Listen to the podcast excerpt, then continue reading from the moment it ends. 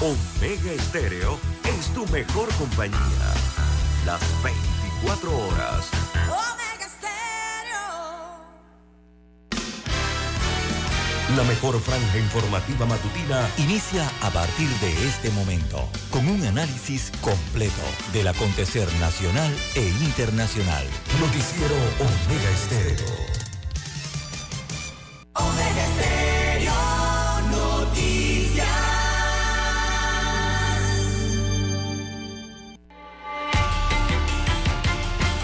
A continuación, los titulares, con los hechos que son noticias hoy.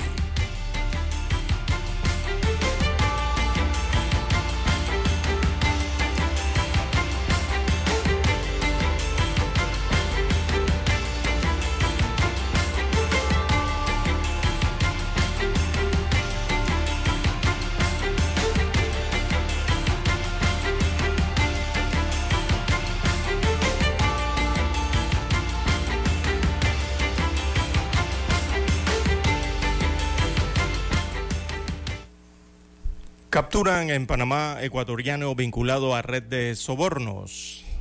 También eh, un muerto y tres heridos deja choque y vuelco en Arraiján. En otros títulos para la mañana de hoy, condenan a 12 tras operación Alpes. También asesinan a un hombre en Colón eh, de un disparo en el rostro. Desafíos para el país de cara a las elecciones generales del 2024. Entre las temáticas están el agua potable, el empleo, la economía y el riesgo de invalidez, vejez y muerte de la caja del Seguro Social. Bueno, hay que conocer qué piensan los candidatos presidenciales sobre estos temas. También la autoridad del Canal de Panamá aclara al Ejecutivo sobre Cuenca de Río Indio. En este mismo tema, el ministro para Asuntos del Canal ha pedido al gobierno de Laurentino Cortizo la aprobación de los límites de esta cuenca hidrográfica. En otros títulos, COVID-19 ya causó 22 muertes en el inicio del año 2024. También 85 millones de dólares para el subsidio eléctrico para este año, según se anuncia.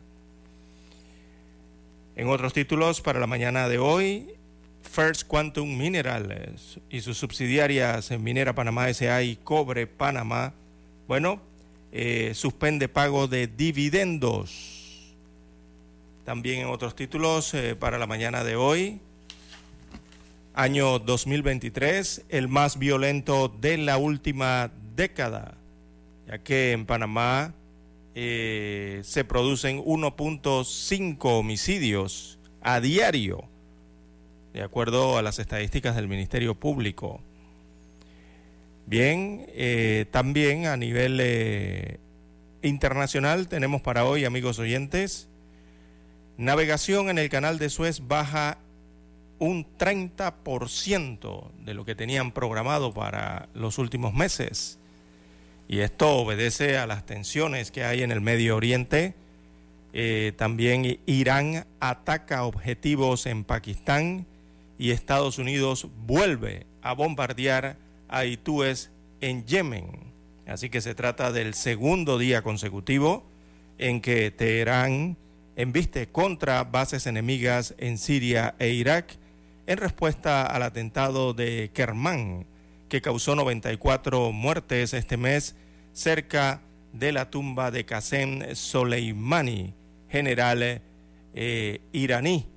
Bueno, ante esta situación, la Casa Blanca, a través del consejero de Seguridad, eh, consideró que los ataques hutíes continuarán en el Mar Rojo, entrada al Canal de Suez, a pesar de los bombardeos de Estados Unidos y el Reino Unido por lo que pidió una respuesta mundial a estas agresiones. También a nivel internacional, amigos oyentes, tenemos que Israel y Hamas acuerdan intercambio de medicamentos por civiles de Gaza y rehenes israelíes. Y en Asia también, avión que volaba a Estados Unidos de América regresa a Tokio luego de que un pasajero mordiera a una auxiliar de vuelo. Amigos oyentes, estas y otras informaciones durante las dos horas del noticiero Omega Estéreo. Estos fueron nuestros titulares de hoy. En breve regresamos. Omega Estéreo, 24 horas en FM Estéreo.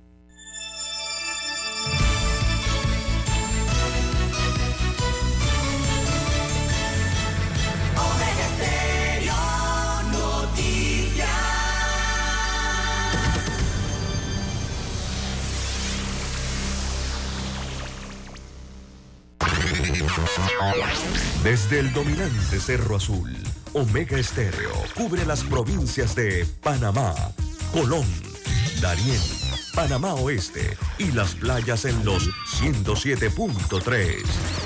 Continúa desde el majestuoso Cerro Canajagua en los 107.5, cubriendo todas las provincias centrales hasta el imponente volcán Barú en los 107.3 para las provincias de Chiriquí, Bocas del Toro y Veraguas. Omega Estéreo para todo Panamá.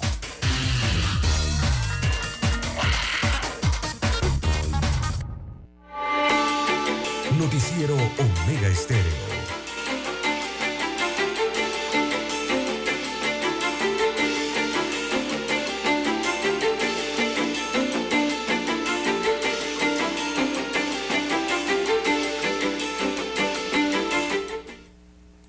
Amigos y amigas, muy buenos días. Hoy es miércoles 17 de enero del año 2024. Daniel Arauz está en el tablero de controles. En la mesa informativa les saludamos. César Lara.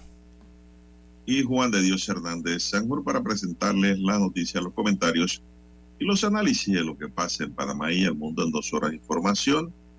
Iniciando esta jornada como todos los días con fe y devoción, agradeciendo a Dios Todopoderoso por esa oportunidad que nos da de poder compartir una nueva mañana y de esta forma llegar hacia sus hogares, a sus automóviles y donde quiera que usted se encuentre a esta hora de la madrugada. Gracias por esperarnos, gracias por estar siempre con nosotros.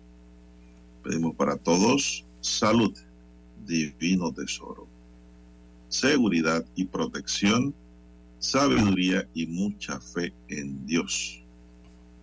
Mi línea directa de comunicación es el WhatsApp para mensaje de texto al doble seis catorce catorce cuarenta y cinco. Doble seis catorce catorce cuarenta y cinco para cualquier información que me quiera enviar, cualquier pregunta o consulta, pues también allí le respondo gustosamente en el doble seis catorce catorce cuatro cinco. César Lara está en redes sociales. César, en la cuenta, ¿cuál es? Arroba César Lara R es mi cuenta en la red social Twitter. Repito, arroba César Lara R. Esta es la cuenta en la cual usted puede enviar sus mensajes, sus comentarios, denuncias, fotodenuncias, el reporte del tráfico temprano por la mañana, incluso esos videos eh, de situaciones que ocurran en el tráfico y que le sirvan eh, para tomar mejores decisiones al resto de los conductores. Buenos días, Daniel Araúz en la técnica. A usted, eh, Juan de Dios Hernández Sanjur, y también a todos los amigos oyentes a nivel de la República de Panamá, sus provincias, comarcas, el área marítima, donde llegan las señales de Omega Estéreo. También los que están en omegaestereo.com, cobertura a nivel mundial, eh, que también eh, nos escuchan a través de Tuning Radio, la plataforma a nivel mundial. Buenos días. Buenos días también a los que ya están en el canal 856 de Tigo, televisión pagada por cable a nivel nacional.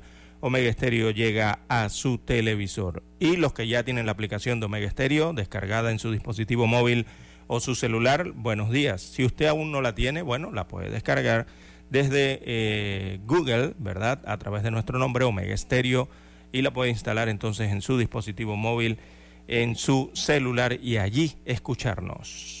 Buenos días, don Juan de Dios, ¿cómo amanece para hoy? Bueno, bien, aquí, don César, espero que ustedes estén bien. Muy bien. Estoy mirando aquí una noticia, y una noticia buena y positiva, ¿no?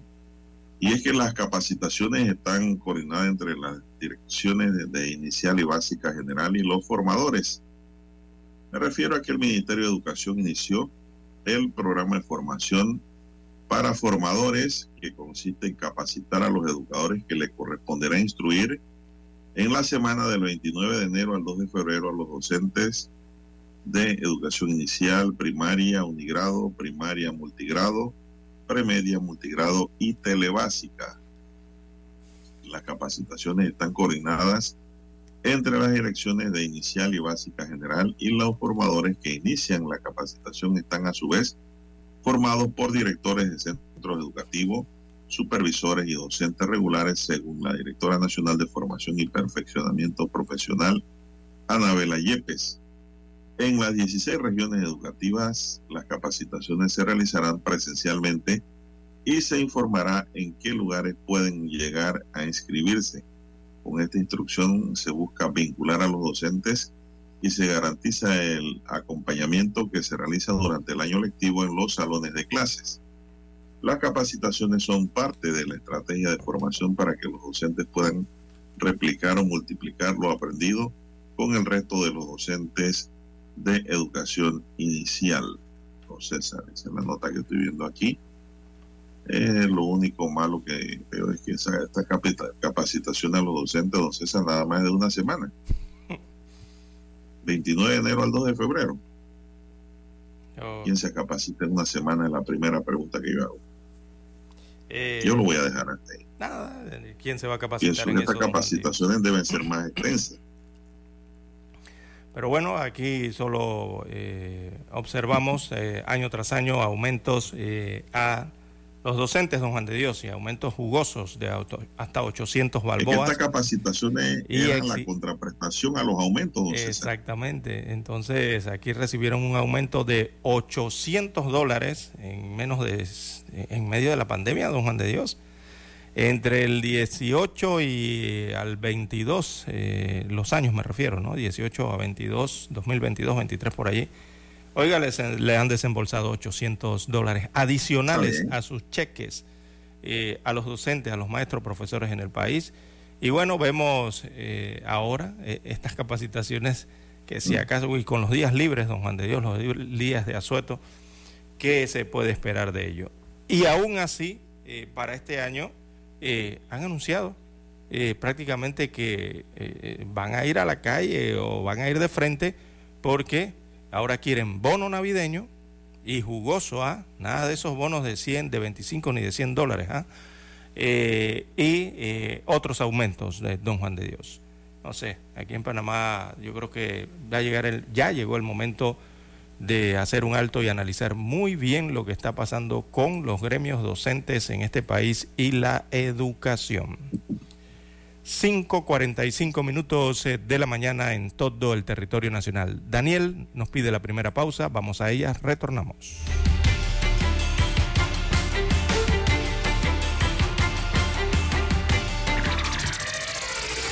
¿Quieres anunciarte en Omega Stereo pero no sabes cómo? Solo llámanos o escríbenos al 6675-0990 y buscaremos la mejor opción para tu marca, producto o empresa. Ya lo sabes, 6675-0990. No esperes más. En centrales telefónicas, la casa del teléfono es tu mejor opción. Te asesoramos y ofrecemos buena atención. Con años de experiencia, trabajando para ti.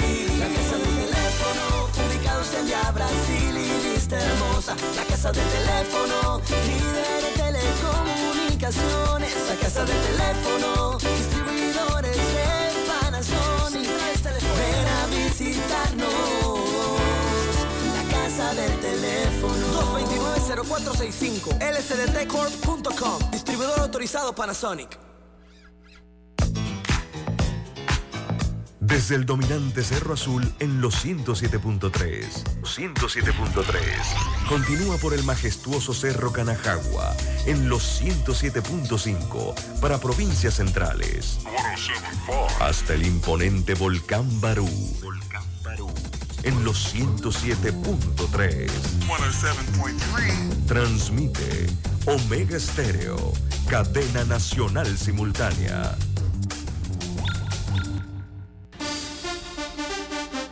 Todos los miércoles damos un vistazo al pasado. Artistas que nacieron, que fallecieron, canciones, álbumes, películas que estaban de número uno en diferentes listados alrededor del mundo, datos históricos y curiosos. Todos los miércoles, un día como hoy, de 9.30 a 12 del mediodía, por los 107.3 de Omega Estéreo. Noticiero Omega Estéreo.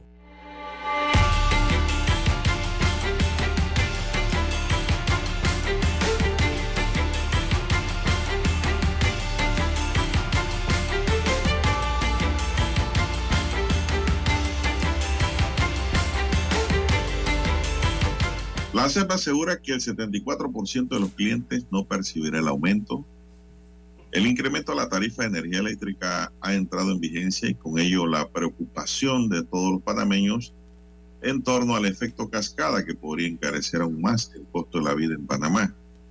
Y aunque la Autoridad de los Servicios Públicos y la Secretaría Nacional de Energía aseguraron ayer que el incremento no se verá reflejado en la facturación de un 74% de la población entre los consumidores, existe poco optimismo. Habló Pedro Acosta de la Unión Nacional de Consumidores y Usuarios de la República de Panamá y destacó al diario El Siglo que el incremento será otro golpe al bolsillo de los panameños. Tiene toda la razón, Pedro. La tarifa, y a todos los panameños, ¿eh? olvídense esto del 74 y que por aquí, por allá, ¿no? Escuchen por qué. La tarifa aumenta para el que la tiene que pagar aumentada pero esos costos se van a tener que poner también a los productos que el consumidor va a comprar, dijo Acosta. El dirigente también cuestionó el secretismo con el que fue aprobado ese aumento tarifario. La verdad es que yo no sabía. No sé usted, Lara. Existe un mecanismo para variar las tarifas. Se deben hacer consultas y cumplir ciertos requisitos, pero aquí nos enteramos de esto por las redes sociales, cuestionó. Armando Fuentes, administrador de la CEP, durante su explicación catalogó el aumento como un tema circunstancial por los efectos del fenómeno del niño. El ajuste regirá hasta el 30 de junio de 2024, unos seis meses. Posterior a eso se deben realizar nuevas evaluaciones sobre los costos de la generación de energía. En este momento la generación hídrica está en un 44%, cuando en años anteriores ha estado cerca del 70%, dijo Fuentes. El administrador de la SEP también se refirió a los montos en torno a los subsidios otorgados.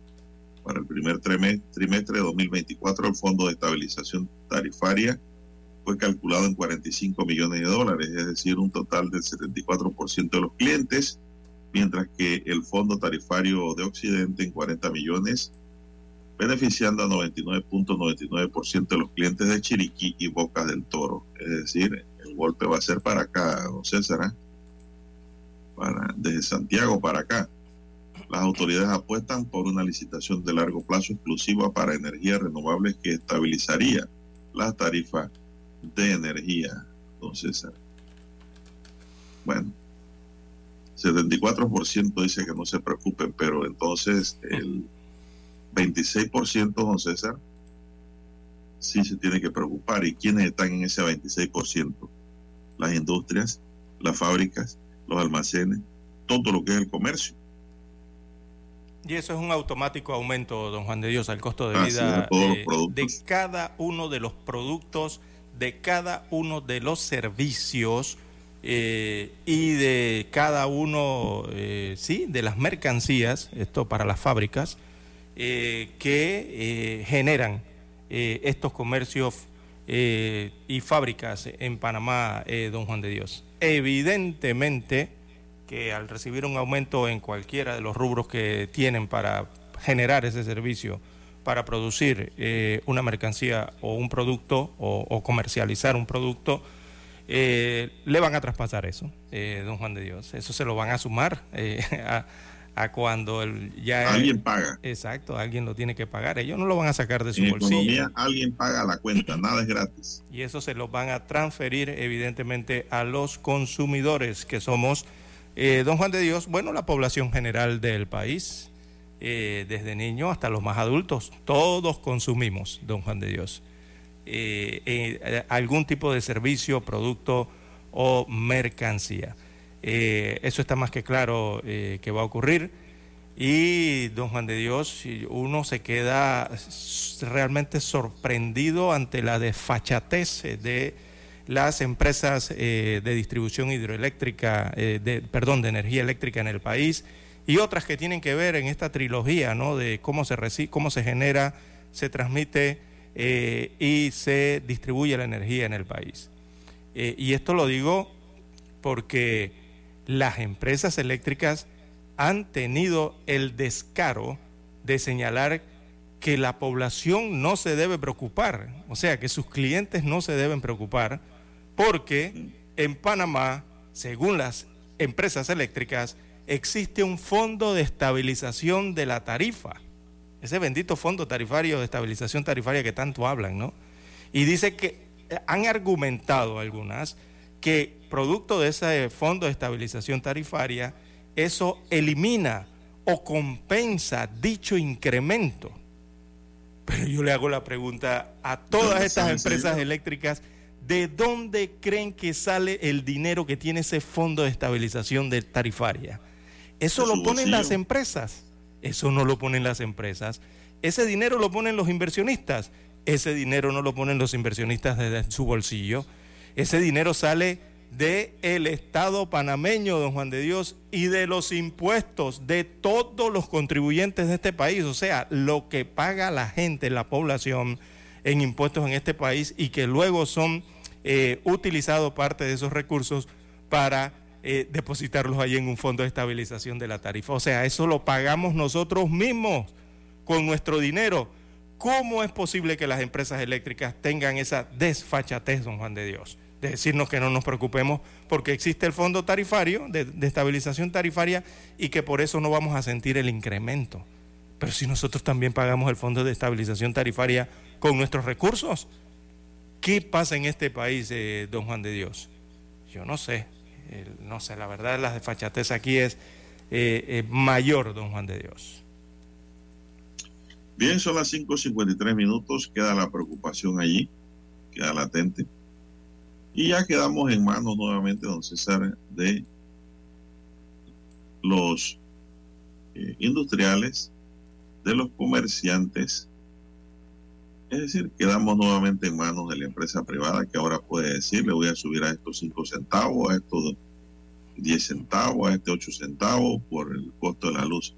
Y al final de la historia, don César, eh, obtienen la compensación que necesitan para ese gasto de energía que les va a imponer las empresas por el consumo y a la vez ganan dinero. Dos cosas a la vez. Porque no me digan que van a, va a venir, pudiera haber un incremento en el costo de la vida, don César, para que las empresas estabilicen el pago que hacen a las eléctricas por el consumo. No, señor. Esto es un dos por uno. Por ahí también se gana lo que puede abaratar el mercado, no sé si las cosas es el no consumir, ¿no? Simplemente. Cuando hay poca demanda, don César, los productos bajan. Cuando hay mucha demanda, todo sube. Así que ante tanta oferta, pues eh, la población tendrá que...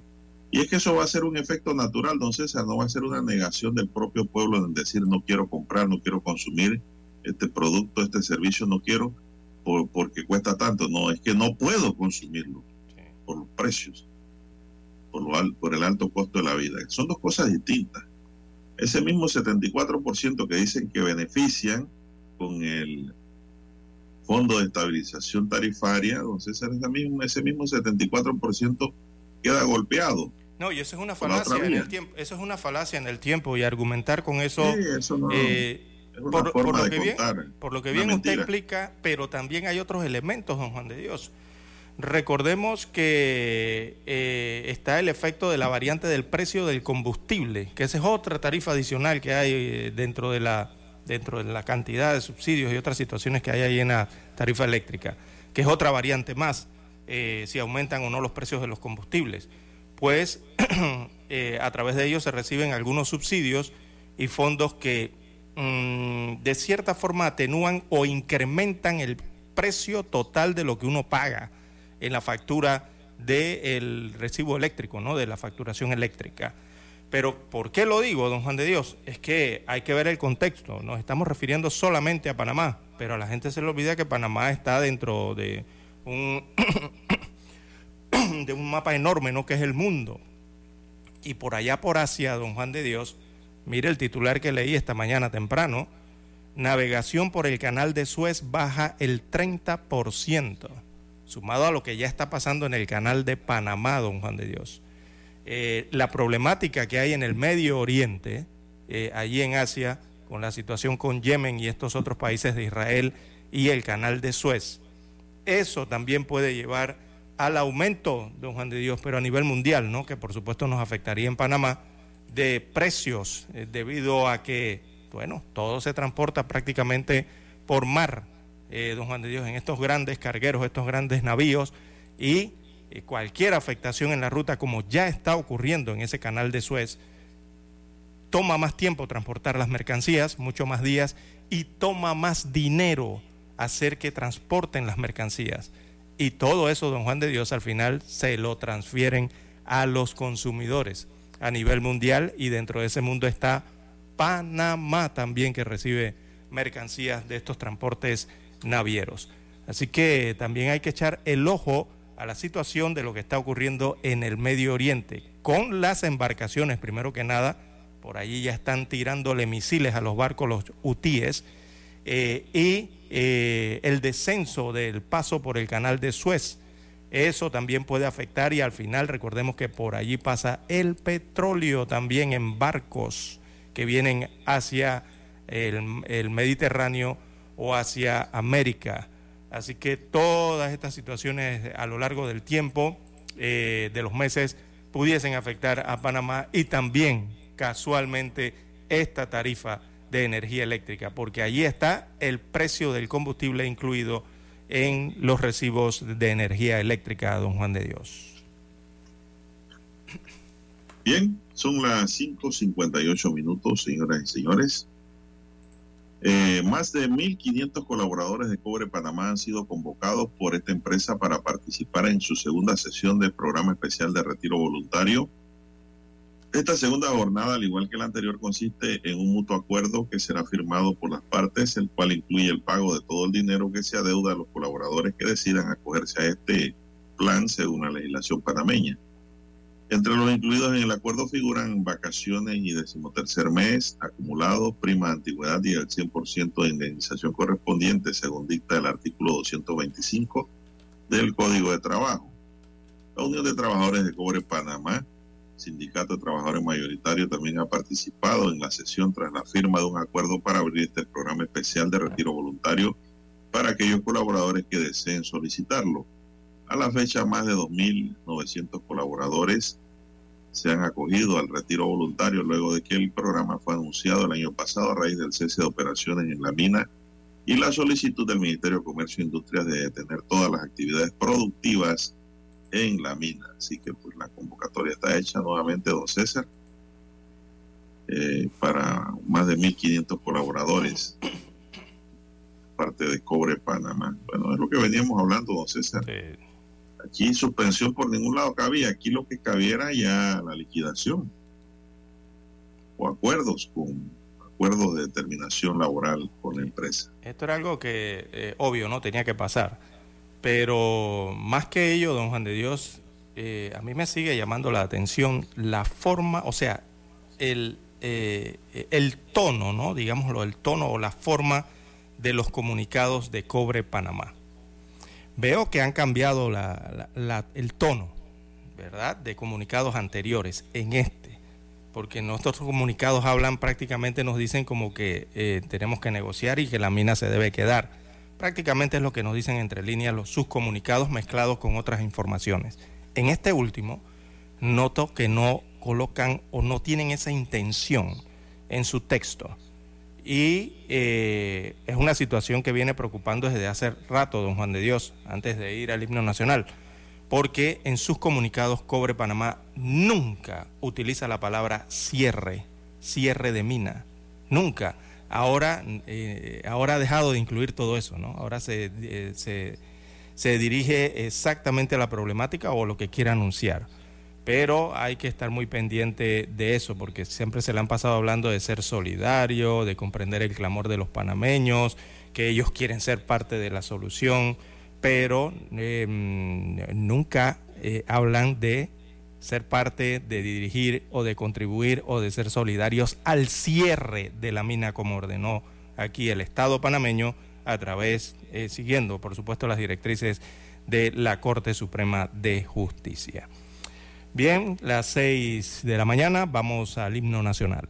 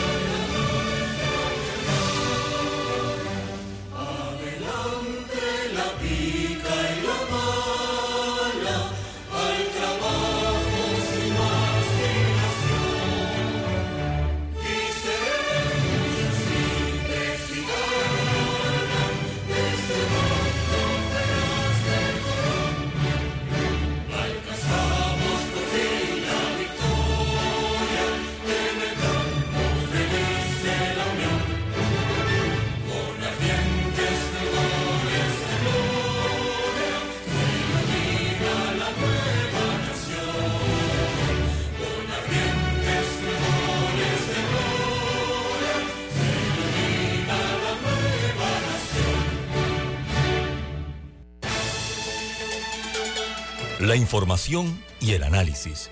En perspectiva. De lunes a viernes, de 7.30 a 8.30 de la mañana. Con Guillermo Antonio Adames, Rubén Darío Murgas y Camila Adames Arias. En perspectiva. Por los 107.3 de Omega Estéreo. Noticiero Omega Estéreo.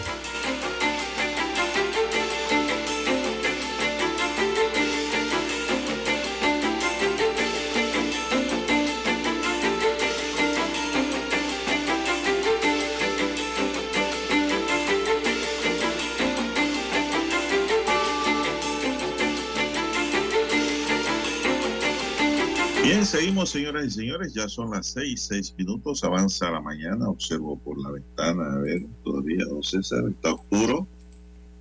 Está oscuro, no ha amanecido totalmente en la ciudad de Panamá. Mientras tanto, tenemos que el juez de garantía de Los Santos, Brígido Alonso Mogoruza, tras acuerdos de penas, condenó a 12 ciudadanos a 60 y 96 meses por conspiración para cometer delitos relacionados con drogas, mientras que a uno de ellos también se le acusó por el delito de posesión y tráfico de armas y explosivos. Los sentenciados forman parte de las 73 personas capturadas en la operación Alpes. Un sujeto fue sentenciado a 96 meses de prisión, otro 80 meses y 10 condenados a 60 meses de prisión. A los condenados a 60 meses de prisión les fue reemplazada por trabajo comunitario no remunerado en diferentes juntas comunales, escuelas y alcaldías. A estas personas el juzgador le ordenó la inmediata libertad. En la audiencia también se decretó la detención provisional para un panameño de 29 años por conspiración para cometer delitos relacionados con droga. La mayoría de los aprendidos en la operación eran personas en el área de Tonosí y Guararé, entre ellos ganaderos y comerciantes. Entre los detenidos figuran Arnaldo Acevedo, quien fue capturado la semana pasada cuando regresaba de Medellín, Colombia, Calito Cara de Piedra, alias El Viejo, y Alin Jin, y unas siete mujeres, dice la información del diario Crítica. Bueno, eh, hay beneficiados, don César. Hay 10 beneficiados con trabajo comunitario. Entonces quiere decir que al llegar a ese acuerdo de 60 meses de prisión, eh, la fiscalía considera que era viable, ¿no? Pero sí, este delito, don César, eh, se ha convertido en un delito que está causando mucho daño a la sociedad, que es el delito contra la salud, tráfico de drogas y después del tráfico de drogas viene lo que es el blanqueo de capitales, ¿no? Bueno, vamos a ver qué pasa. Todos todavía no están en condena, ¿eh? algunos están pendientes. Son las seis, siete minutos, amigos y amigas. Bien, 6, 7 minutos de la mañana en todo el territorio nacional. Sigue muriendo gente por choque, César. Sí, sí, por accidentes de tránsito, eh, don Juan de Dios. Bueno, ya dábamos el reporte el día de ayer, ¿no? Y analizábamos esa situación. Eh, una persona prácticamente por día muere en accidentes de tránsito en lo que va del año 2024. La cifra de heridos o lesionados de esos accidentes de tránsito ya va por el medio millar está rozando, sí, ya pasó el medio millar de heridos y lesionados, ¿no? Que es otra, es otro drama que está detrás de estos accidentes de tránsito que suele poco eh, atenderse, me refiero en el sentido eh, comunicacional, ¿no? Eh, pero eso es otro drama enorme, ¿no? Lo que son los heridos y los lesionados por los costos que esto involucra, ¿verdad? En los hospitales, atenderlos, los gastos eh, la otra situación eh, socioeconómica que genera el estar herido o lesionado, ¿verdad? Por accidentes, la gente deja de ir a trabajar. Eh, recordemos que usted entra a un hospital lesionado por un accidente de tránsito y como mínimo le dan o 24 horas o 3 días, como mínimo, ¿verdad? En ese certificado de incapacidad. Y si la lesión es mayor, don Juan de Dios, le toma una semana, 15 días, un mes y hasta meses. Todo eso tiene un impacto, ¿no? Eh, luego del impacto que tiene el accidente de tránsito propiamente ya cuando se trata de la otra situación que son las víctimas fatales. Así que 15 de, eh, perdón, eh, bueno, en el último no nos ha llegado el informe del día de hoy, debe estar llegando por allí en el transcurso del noticiero, pero sí, prácticamente un fallecido por accidente de tránsito diario, don Juan de Dios, en nuestro país. Varios accidentes se registraron eh, durante las últimas horas. Recordemos uno en Bugaba, en que falleció un adulto mayor, y otro que se registró mm, acá en el distrito de Arraiján, en el sector de, en el área de Rotman, en donde también eh, falleció otro ciudadano, don Juan de Dios. Además de los atropellos, se están registrando atropellos. La gente está en la calle, está sobre la calzada, sobre los carriles eh, de circulación de los vehículos. Es una lástima, ¿no? Eh, y sobre todo dentro de Ciudad Capital, don Juan de Dios, de que no haya aceras. Es increíble, pero es cierto. eh, las hay aceras dentro de la ciudad capital que no conducen a ningún lado, don Juan de Dios, lo que conducen es a otras, eh, a otras estructuras que obstruyen la circulación y esto lastimosamente obliga a los peatones a caminar sobre la calzada, o sea, sobre los carriles de circulación de los vehículos. Y quizás eso esté generando también, de cierta forma, estas lesiones y muertes por accidentes de tránsito. Además del descuido, ¿no? De los propios peatones, con esto de tantos audífonos ahora que andan los chicos, ¿verdad?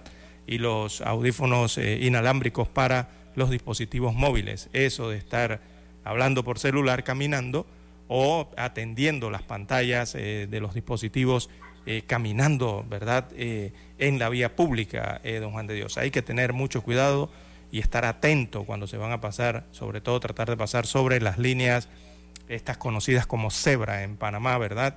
Tener el cuidado de utilizarlas, estos pasos peatonales, que para eso están, para prevenir y también para salvar vidas, don Juan de Dios.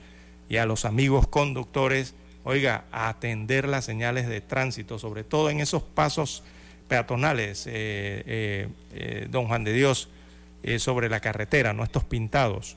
Si algo tiene la, autoridad del tránsito y de transporte terrestre la podrán criticar mucho, pero si algo tiene es que todos los pasos peatonales, esta gente del tránsito se encarga de colocar la señalización correcta. Eso sí he notado en la República de Panamá donde hay un paso cebra, a los metros antes y después están colocados eh, las señalizaciones verticales que lo anuncian, don Juan de Dios. El problema aquí es que los conductores eh, a veces o en ocasiones no atienden esta señalización y ya vemos las situaciones eh, que ocurren.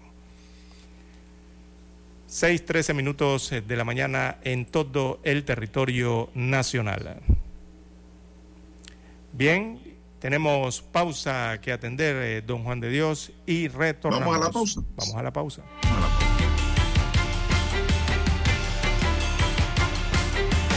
Escuchar Omega Stereo es más fácil que nunca. Solo busca la aplicación de Omega Stereo en Play Store o App Store y descárgala gratis. No te pierdas los mejores programas y tu música favorita. Descarga la app de Omega Stereo y disfruta las 24 horas donde estés. Noticiero Omega Estéreo.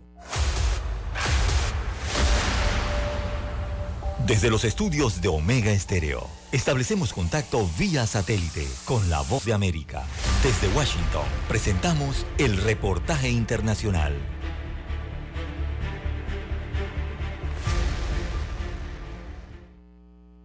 Estados Unidos reiteró su apoyo al nuevo gobierno de Guatemala y su presidente Bernardo Arevalo y fue el subsecretario de Estado para Asuntos del Hemisferio Occidental, Brian Nichols, quien en conferencia de prensa en Ciudad de Guatemala afirmó el compromiso de su país para actuar contra quienes sigan a favor de la corrupción.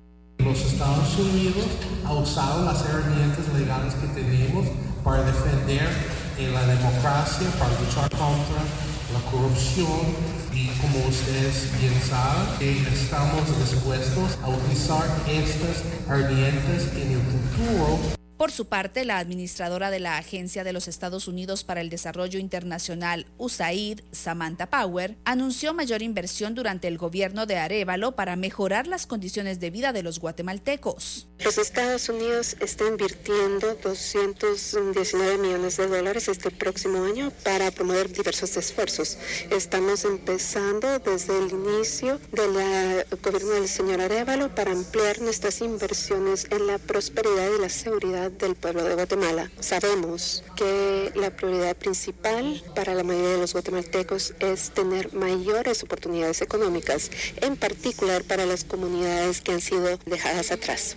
Estados Unidos felicitó al nuevo gobierno y aseguró nuevamente que los vínculos entre Guatemala y Estados Unidos son profundos. En tanto, el presidente Bernardo Arevalo cumplió una apretada agenda marcando el inicio de su gobierno y uno de los primeros actos fue el saludo del ejército y la bendición de las iglesias católica y evangélica, extendida hacia la vicepresidenta Karin Herrera. Ambos iniciaron funciones junto a 14 ministros que formarán parte del gabinete y quienes fueron juramentados por el nuevo presidente Bernardo Arevalo.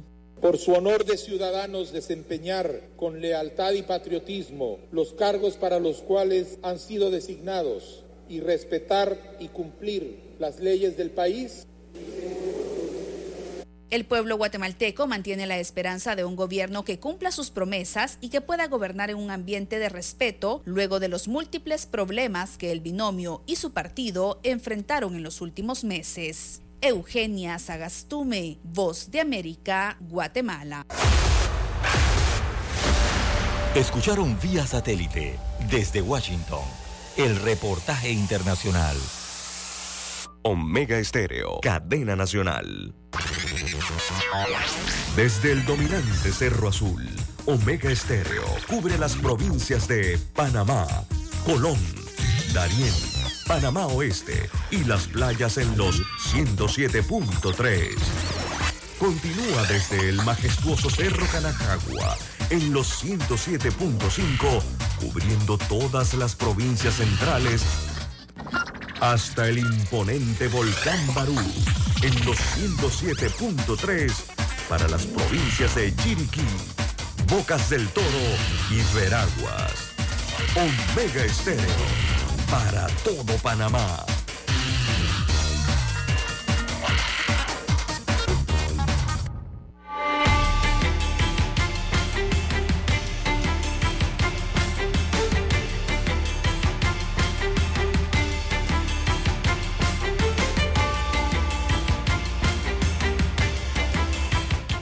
Bien, el voto informado, don César.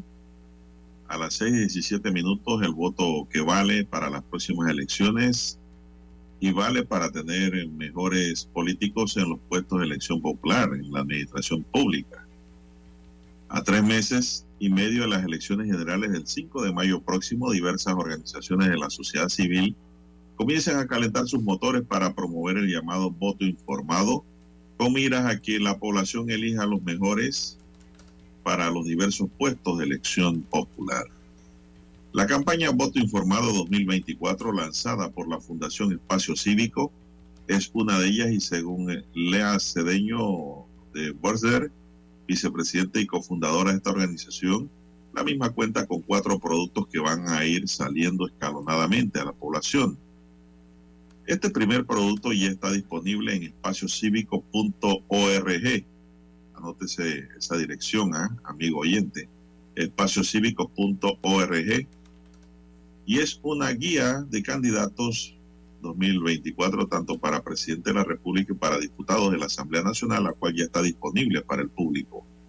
Los votantes van a poder encontrar allí información básica sobre el perfil de los candidatos a diputados y presidente de la República, como por ejemplo su foto, su nombre, circuito, su propuesta política, trayectoria política, la formación académica, que esto también es importante, la experiencia profesional que tienen y también declaraciones voluntarias de patrimonios e intereses, explicó Cedeño de Borter. Con este producto todos los candidatos van a poder registrarse y colocar su perfil dentro de esta herramienta para darse a conocer. Actualmente existe una lista de 480 candidatos que será ampliada con la lista más reciente dada a conocer por el Tribunal Electoral. Hace poco el Tribunal Electoral actualizó la lista de candidatos y nosotros ya hemos iniciado un proceso de gestión de datos para que esa tabla dinámica vaya actualizando a los otros candidatos que no estaban en esa tabla anterior. Es decir, que la mayoría de los candidatos ya están en la guía y el que no aparece puede registrarse con nosotros para poner la información a disposición ciudadana, indicó. Cedeño de Borner explicó que en el caso de las declaraciones de intereses y de patrimonio el registro es voluntario, ya que es el único que los candidatos no están obligados a entregar al Tribunal Electoral. Esta información ya queda a juicio de ellos entregarla o no, pero para espacio cívico esa es una formación o una forma de nosotros medir la solvencia ética de los candidatos porque según los criterios del Parlamento abierto, la ética de la probidad es algo que debemos medir como pilar de quienes están en las posiciones de legislatura y una forma de medirlo es esa, la solvencia ética a través de las declaraciones de patrimonio y las declaraciones de intereses, destacó. Bueno, aquí el que no la debe no la teme. Sí, claro, hay que ser transparente. En un segundo producto, don César, que va a salir a partir del 3 de febrero próximo, esto está muy interesante, ¿eh? cuando arranca oficialmente el periodo de campaña política, los candidatos podrán entrar en un debate digital donde van a poder encontrar a su otra mitad política. Van a poder agarrar a un candidato, compararlo con otros y ver cómo responde al cuestionario de preguntas que le vamos a hacer sobre temas de interés ciudadanos y preocupaciones válidas que tiene la ciudadanía, indicó Cedeño.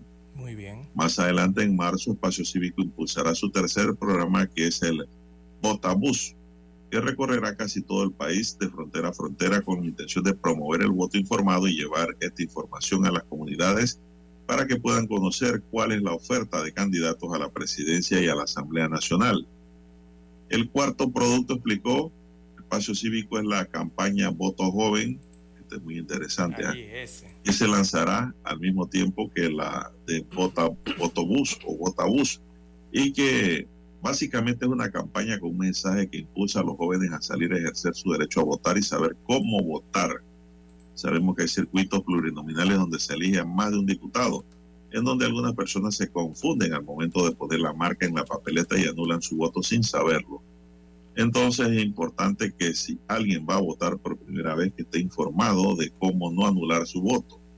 La campaña Voto Joven es parte del paquete de programas que ejecutará Espacio Cívico para la educación electoral y que va a estar disponible a partir de marzo para educar sobre todo a los más de 300 mil jóvenes que van a estar votando por primera vez en estas elecciones y que van a poner un presidente.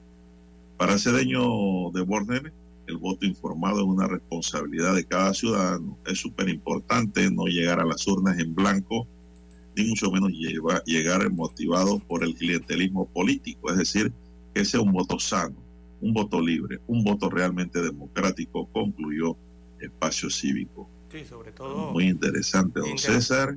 Bien interesante la plataforma que tiene Espacio Cívico. ¿ah? Hay que entrar a la plataforma y agregarla.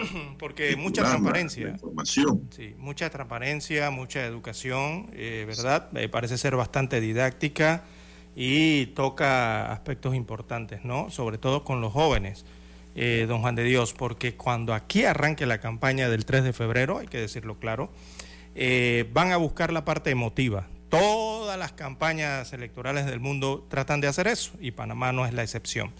Eh, y la van a buscar, don Juan de Dios, principalmente en ese segmento de jóvenes, ¿verdad? Estos de 18, 19, 20, 25 años, tratando de hacer que voten por la emoción del momento, la emoción de la campaña, la emoción del candidato, la emoción de la propaganda, esta, esta parafernalia ¿no? que se vuelve eh, cuando entran las campañas políticas y que no lo hagan entonces con la razón, que es lo que debería hacer, votar a conciencia y con razón. Así que interesantísimo lo que va a presentar este espacio, sobre todo eso también de los debates, ¿no? De hacerle preguntas a eh, los diferentes candidatos, no solamente a nivel de la presidencia ni a nivel de la capital, que es donde regularmente se, se observa esto, sino que a nivel nacional. Recordemos que eh, los puestos de elección son desde Bocas del Toro hasta la provincia de Darién. Todos van a elegir candidatos a puestos de elección en diversas circunscripciones, eh, municipios, eh, diputaciones y representaciones de corregimiento, don Juan de Dios. Así que eso está interesante, eso del bus, del botobús, ¿verdad? Donde se hacen preguntas y ese del debate digital que le harán preguntas por supuesto, a los candidatos que deseen participar, porque no es que los van a obligar tampoco, ¿no? Sí, el que no eh, quiere no, no va. Pues. Eso y la otra parte de transparencia, bien importante, esto de eh, del que nada la, nada la debe, nadie la debe, nadie la teme, ¿no? Eh, y presentar entonces lo que son sus, sus actas estas de bienes patrimoniales antes de entrar a los cargos que posiblemente puedan ganar en la elección general a la que estamos Oiga, don Juan de Dios, estamos a 109 días de las elecciones generales del 5 de mayo. Faltan 109 días eh, para eh, ir a ejercer el voto eh, el próximo 5 de mayo, don Juan de Dios. Bueno, pueden entrar a la plataforma, repito, todo en minúscula, espacio cívico.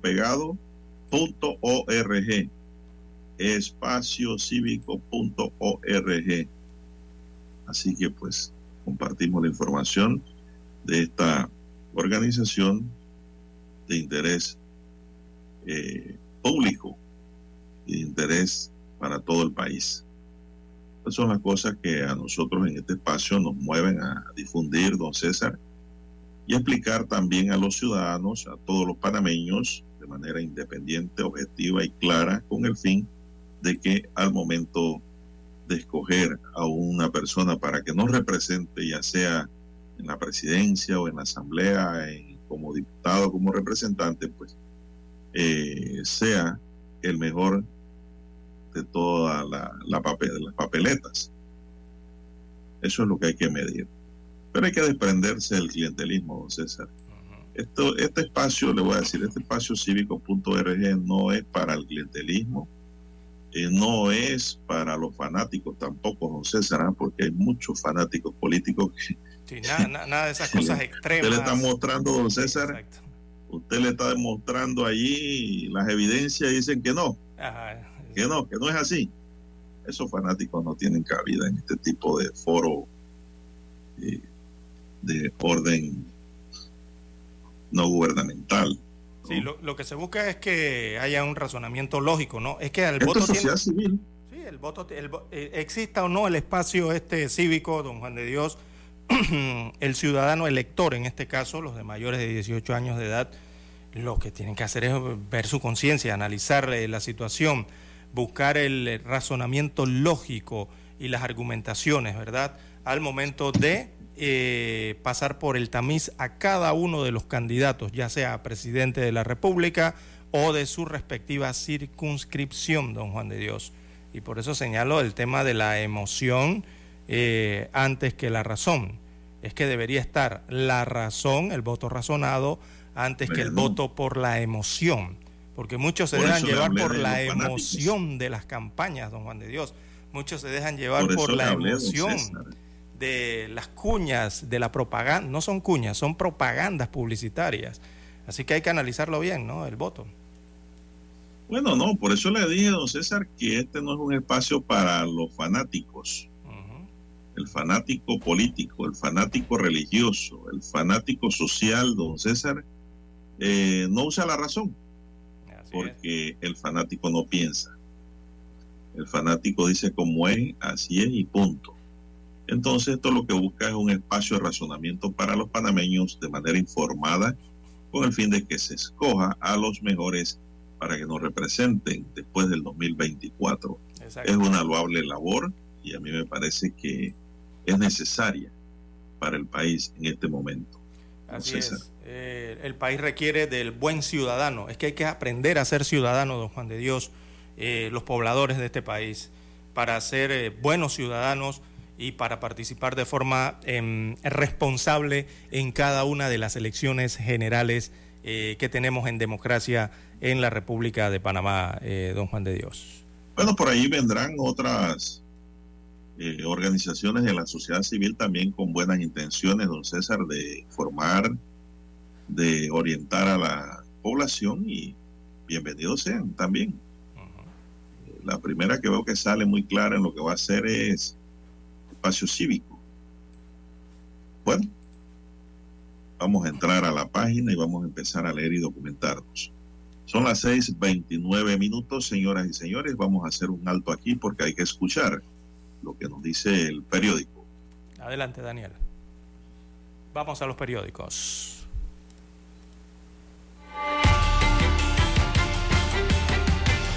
Noticiero Omega Estéreo. Omega Estéreo. Cadena Nacional. La información y el análisis. En perspectiva. De lunes a viernes, de 7.30 a 8.30 de la mañana. Con Guillermo Antonio Adames, Rubén Darío Murgas y Camila Adames Arias. En perspectiva. Por los 107.3 de Omega Estéreo.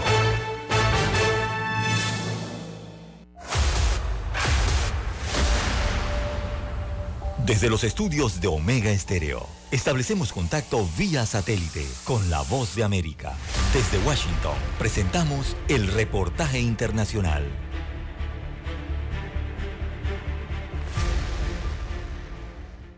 El 29 y 30 de abril se instalará la audiencia preparatoria del juicio contra Nicolás Petro, hijo del presidente de Colombia Gustavo Petro Urrego. El primogénito del mandatario colombiano deberá demostrar que no es culpable de los delitos de lavado de activos y enriquecimiento ilícito que le imputó el fiscal Mario Burgos. De acuerdo a los elementos materiales probatorios, se puede afirmar con probabilidad de verdad que usted, señor Nicolás Fernando Petro Burgos, es, a título de dolo, autor del delito de enriquecimiento ilícito y a título de dolo, coautor de la conducta de lavado de activos incrementar su patrimonio de manera injustificada para sí o para otro, esto es el delito de enriquecimiento ilícito, y para el lavado de activos, adquirir, invertir, ocultar y encubrir. Sin embargo, Sebastián García, abogado de Nicolás Petro, insiste en que su defendido es inocente y que la fiscalía ha cometido irregularidades en el proceso. El acusado no sabe de qué hecho se le está acusando y de qué tiene que defenderse y el juez a su vez tampoco puede determinar cuál es el objeto del juicio. Pese a la solicitud de la defensa de Petro, el juez Hugo Junior Carbonó desestimó los argumentos y declaró a Nicolás Petro imputado. El juzgado declara formalmente acusado al señor Nicolás Fernando Petro Burgos en los términos que la fiscalía lo acusó por los delitos allí indicados. La defensa de Nicolás Petro anunció que llevará el caso a instancias internacionales bajo el argumento de que sus garantías judiciales han sido vulneradas. Manuel Arias Naranjo, Poste América, Bogotá, Colombia. Cuando el sonido de lluvia comienza en el verano brasileño, hay posibilidades de tragedia. Con el fenómeno del niño cada vez más presente, las inundaciones se han vuelto rutinarias en Brasil. Esta vez fue en Río de Janeiro. Calles inundadas y casas bajo el agua.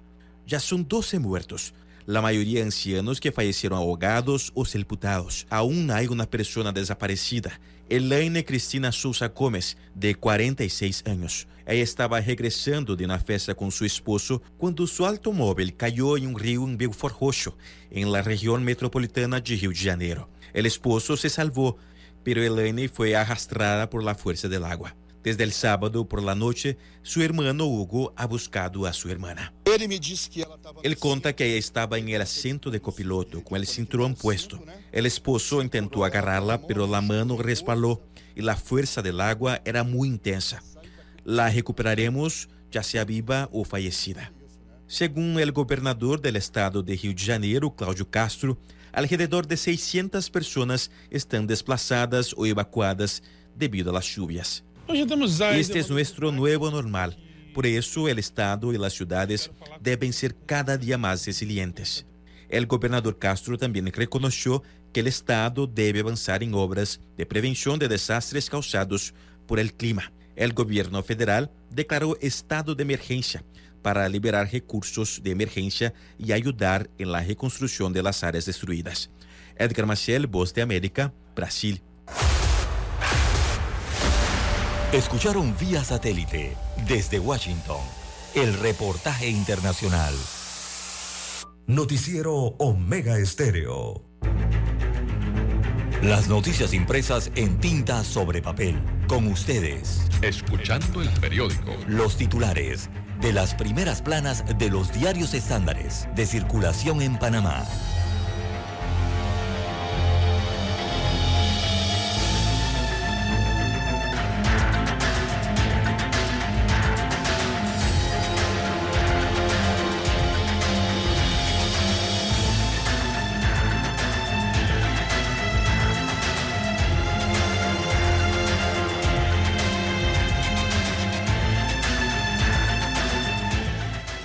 Bien, amigos oyentes, el diario La Prensa titula para este miércoles 17 de enero del año 2024, Desafíos, agua, empleo, economía e riesgo de invalidez, vejez y muerte de la Caja del Seguro Social. Lo que piensan los candidatos. Bueno, este amplio titular aparece acompañado de la fotografía de 3, 6, 7. De 7 de los 9 candidatos presidenciales, no, son 8, ¿verdad, don Juan de Dios? Sí, son 8. 7 de los 8 candidatos presidenciales eh, a la presidencia del país este 2024. Así que 7 de los presidentes aprovecharon para mostrarse con sus equipos de campaña. Alberto Alemán Subieta, por ejemplo, está en el de Martín Torrijos Espino, es parte de la campaña de Martín Torrijos Espino, destaca el diario La Prensa, y José Luis Quijano Eh, no es Jorge Luis. Bueno. Jorge Luis. Es Jorge Luis, creo que aquí hay un gazapito, ¿no? Eh, Jorge Luis Quijano eh, está en el equipo de Ricardo Lombana. bueno, parte de los equipos que se mostraron el día de ayer en Visión 2024. Este es un cónclave que hace presidencial allí, ¿no? De debates el diario La Prensa. Así que fueron cuatro los temas principales, destaca el diario La Prensa, y que requieren de solución, eh, de, soluciones urgentes. Eh, fueron los abordados entonces por los candidatos presidenciales durante la mañana de ayer, martes 16 de enero, en el foro Visión 2024 organizado por el diario La Prensa. Eh, bueno, hacen una, amplio, una amplia descripción, tomemos el segundo párrafo. José Gabriel Carrizo, candidato del Partido Revolucionario Democrático y del Movimiento Liberal Republicano Nacionalista Molirena, eh, Martín Torrijos, eh, avalado por el Partido Popular, Rómulo Rux, de la Alianza Cambio Democrático Partido Panameñista, Ricardo Lombana, del Movimiento Otro Camino, y los abanderados por la libre postulación, Melitón Arrocha, apoyado por el Partido País, Zulay Rodríguez y Maribel Gordón, eh, participaron entonces de este encuentro. El tema de la minería fue el que llamó mayormente la atención, seguido por el de invalidez, vejez y muerte, así como el tema del agua y el desempleo. También el diario La Prensa titula para hoy COVID-19 ya causó 22 muertes en el inicio del año 2024. Es un tema de salud destaca el rotativo que apenas eh, transcurridas eh, dos semanas del 2024, el Ministerio de Salud ha reportado el fallecimiento de 22 personas a causa de la COVID-19, según se desprende del último informe epidemiológico de la entidad. Eh, bueno, aquí, aquí, había que ver por día, ¿no? Creo que sería más recomendable el informe, no este acumulativo. Bien, la autoridad del Canal de Panamá aclara al Ejecutivo sobre cuenca del río Indio, esto en el tema de la crisis hídrica. Así que antes eh, de llevar a cabo una consulta ciudadana para desarrollar un proyecto hídrico, le corresponde al órgano ejecutivo establecer los nuevos límites de la cuenca hidrográfica de la vía interoceánica. Así se lo expresó el presidente de la Junta Directiva de la Autoridad del Canal de Panamá, que también es el ministro de Asuntos del Canal en el gabinete, él es Aristides Rollo. Eh, bueno, eh, así se lo expresó al ministro de la Presidencia, José Simpson, en una carta con fecha, veamos la fecha, 15 de enero pasado, eh, lleva la firma de esta carta. Así que en esta nota, bueno, el ministro para Asuntos del Canal, Rollo, le está pidiendo al gobierno central del presidente Laurentino Cortizo la aprobación de los límites de la cuenca hidrográfica del canal de Panamá. Bien, en otros títulos eh, para la mañana de hoy, 85 millones eh, para el subsidio eléctrico en el año 2024. Eh, tema que está en la palestra, que tiene que ver con la energía. Destaca el rotativo que en el 2024 para los subsidios que se aplican a, los clientes del servicio eléctrico se destinarán 45 millones de dólares del llamado Fondo de Estabilización Tarifaria y otros 40 millones del Fondo Tarifario de Occidente o eh, FTO. Este es el que se aplica para allá, para los clientes de Chiriquí, Bocas del Toro, eh, que es exclusivo entonces precisamente para estas provincias. Es decir, 85 eh, millones de dólares. Esto según la Autoridad Nacional de los Servicios Públicos, el alza de la tarifa eléctrica para este primer semestre de entre 2 hasta el 15% afectará a los clientes que consuman más de 300 kilovatios hora. Agrega que esto es eh, circunstancial, dice la CEP, debido a la sequía que ha incluido en el costo, ha eh, influido, diría yo, en el costo de la generación de energía. Eh, bueno, es lo que dice la Autoridad de los Servicios Públicos, que por cierto se mantuvo eh, esta entidad, este aumento bien calladito, don Juan de Dios, ¿ah? durante finales del 2023 y aquí nadie se enteró de ninguna eh, consulta ciudadana de las que hablan las leyes para el anuncio, para tratar primero ese tema, aprobarlo o desaprobar o rechazarlo y el anuncio que hay que hacerle a la población. Así que allí quedó eh, realmente debiendo la SEP Eh, se puede hablar de mucho secretismo en ese sentido. Bien, también para hoy el diario La Prensa, al grano, destaca economía artificial. Este es con la, la periodista Flor Misrach. También en la plana de deportes, bueno, el deporte del golf. Allí Tejera guarda una cuarta, eh, perdón, una carta maestra. Esto en el golf, aquí en Panamá. Veamos la sección Vivir Más. Desarrollan el reportaje Cómo mantener las esperanzas ante el desempleo. Difícil situación. También en economía, First Quantum Mineral Limited eh, suspende pago de dividendos de las subsidiarias Minera Panamá SA y Cobre Panamá en el país. Bien, son los títulos que presenta para hoy en portada el diario La Prensa. Revisemos ahora la primera plana de la estrella de Panamá. Así es, la estrella de Panamá para hoy nos dice 2023, el año más violento de la última década. A diario se producen en Panamá 1.5 homicidios, es decir, muere una persona y más por día. De acuerdo a las estadísticas del Ministerio Público, el año pasado fue el más violento de la última década. 556 personas fueron asesinadas. El 84%, o sea, 467 de las víctimas eran hombres. La edad crítica de los homicidios oscila entre los 18 y 35 años. Más del 50% de los casos se producen en esta etapa, destaca el informe. También para hoy la estrella nos titula que BlackRock pasa a ser el segundo accionista de Naturgy. Hay un informe económico en la página 1B del diario La Estrella de Panamá. Navegación por el canal de Suez baja el 30%.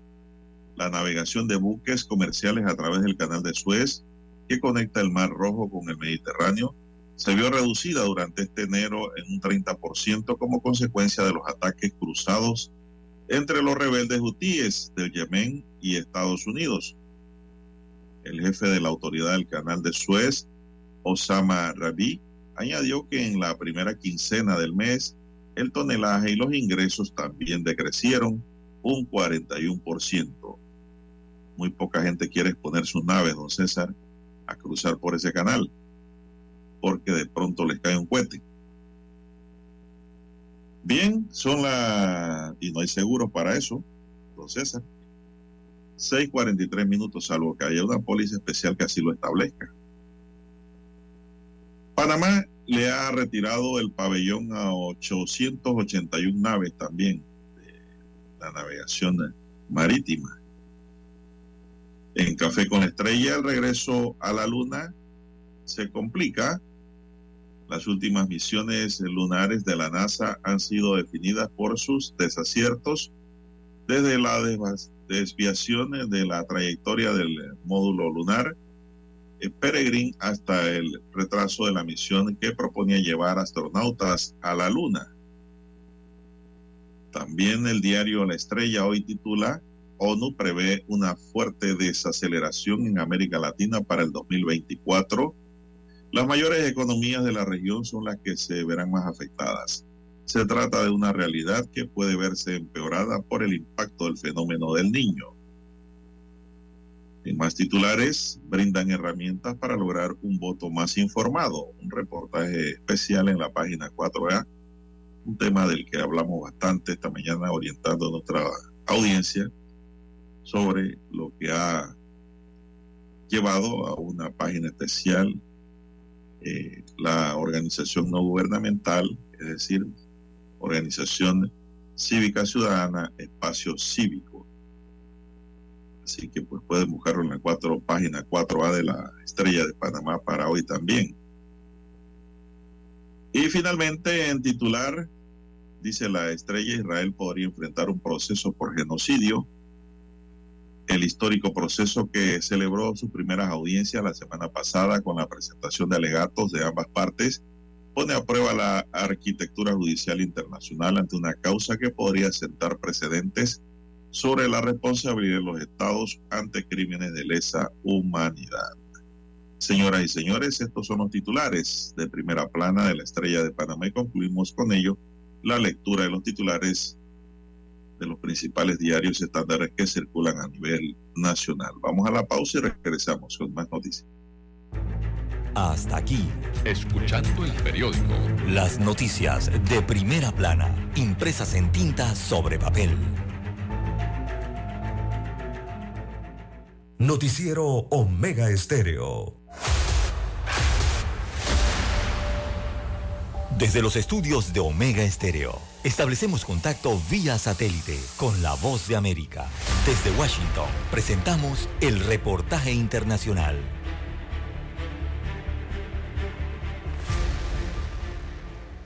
El corazón de París se prepara para ser escenario de los Juegos Olímpicos que iniciarán el 26 de julio y culminan el 11 de agosto de este año. Las Olimpiadas representan uno de los más importantes eventos deportivos que tendrán una nueva normalidad después de la pandemia del COVID-19 y se desarrollarán en un contexto mundial bastante complejo debido a la invasión de Rusia en Ucrania y la guerra declarada por Israel contra Hamas. Sin embargo, tanto deportistas como fanáticos se están preparando para el evento que ya se proyecta como uno de los más más relevantes en el ámbito deportivo por su universalidad e inclusión y precisamente aprovechando esta relevancia, el Papa Francisco expresó durante una audiencia con miembros del Atlético Vaticano su deseo de que los Juegos Olímpicos de este año favorezcan la paz en estos tiempos, calificándolos como particularmente oscuros, aludiendo a la tregua olímpica, el acuerdo por el que en la antigua Grecia se detenían las guerras con la llegada de los importantes eventos atléticos. que estamos viviendo Pensando en el valor de la tregua olímpica, mi esperanza es que en el momento histórico particularmente oscuro que vivimos, el deporte pueda tender puentes, derribar barreras, propiciar relaciones pacíficas.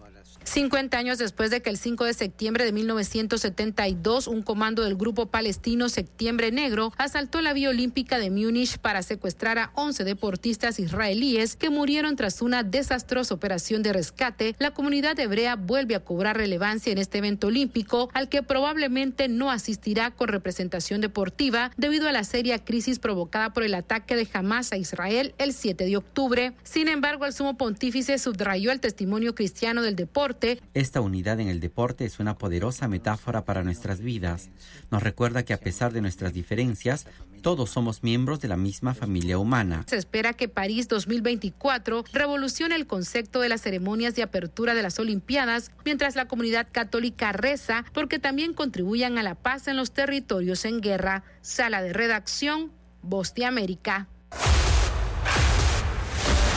Escucharon vía satélite desde Washington el reportaje internacional. Noticiero Omega Estéreo. Es momento de adentrarnos al mar de la información. Este es el resultado de nuestra navegación por las noticias internacionales más importantes en este momento.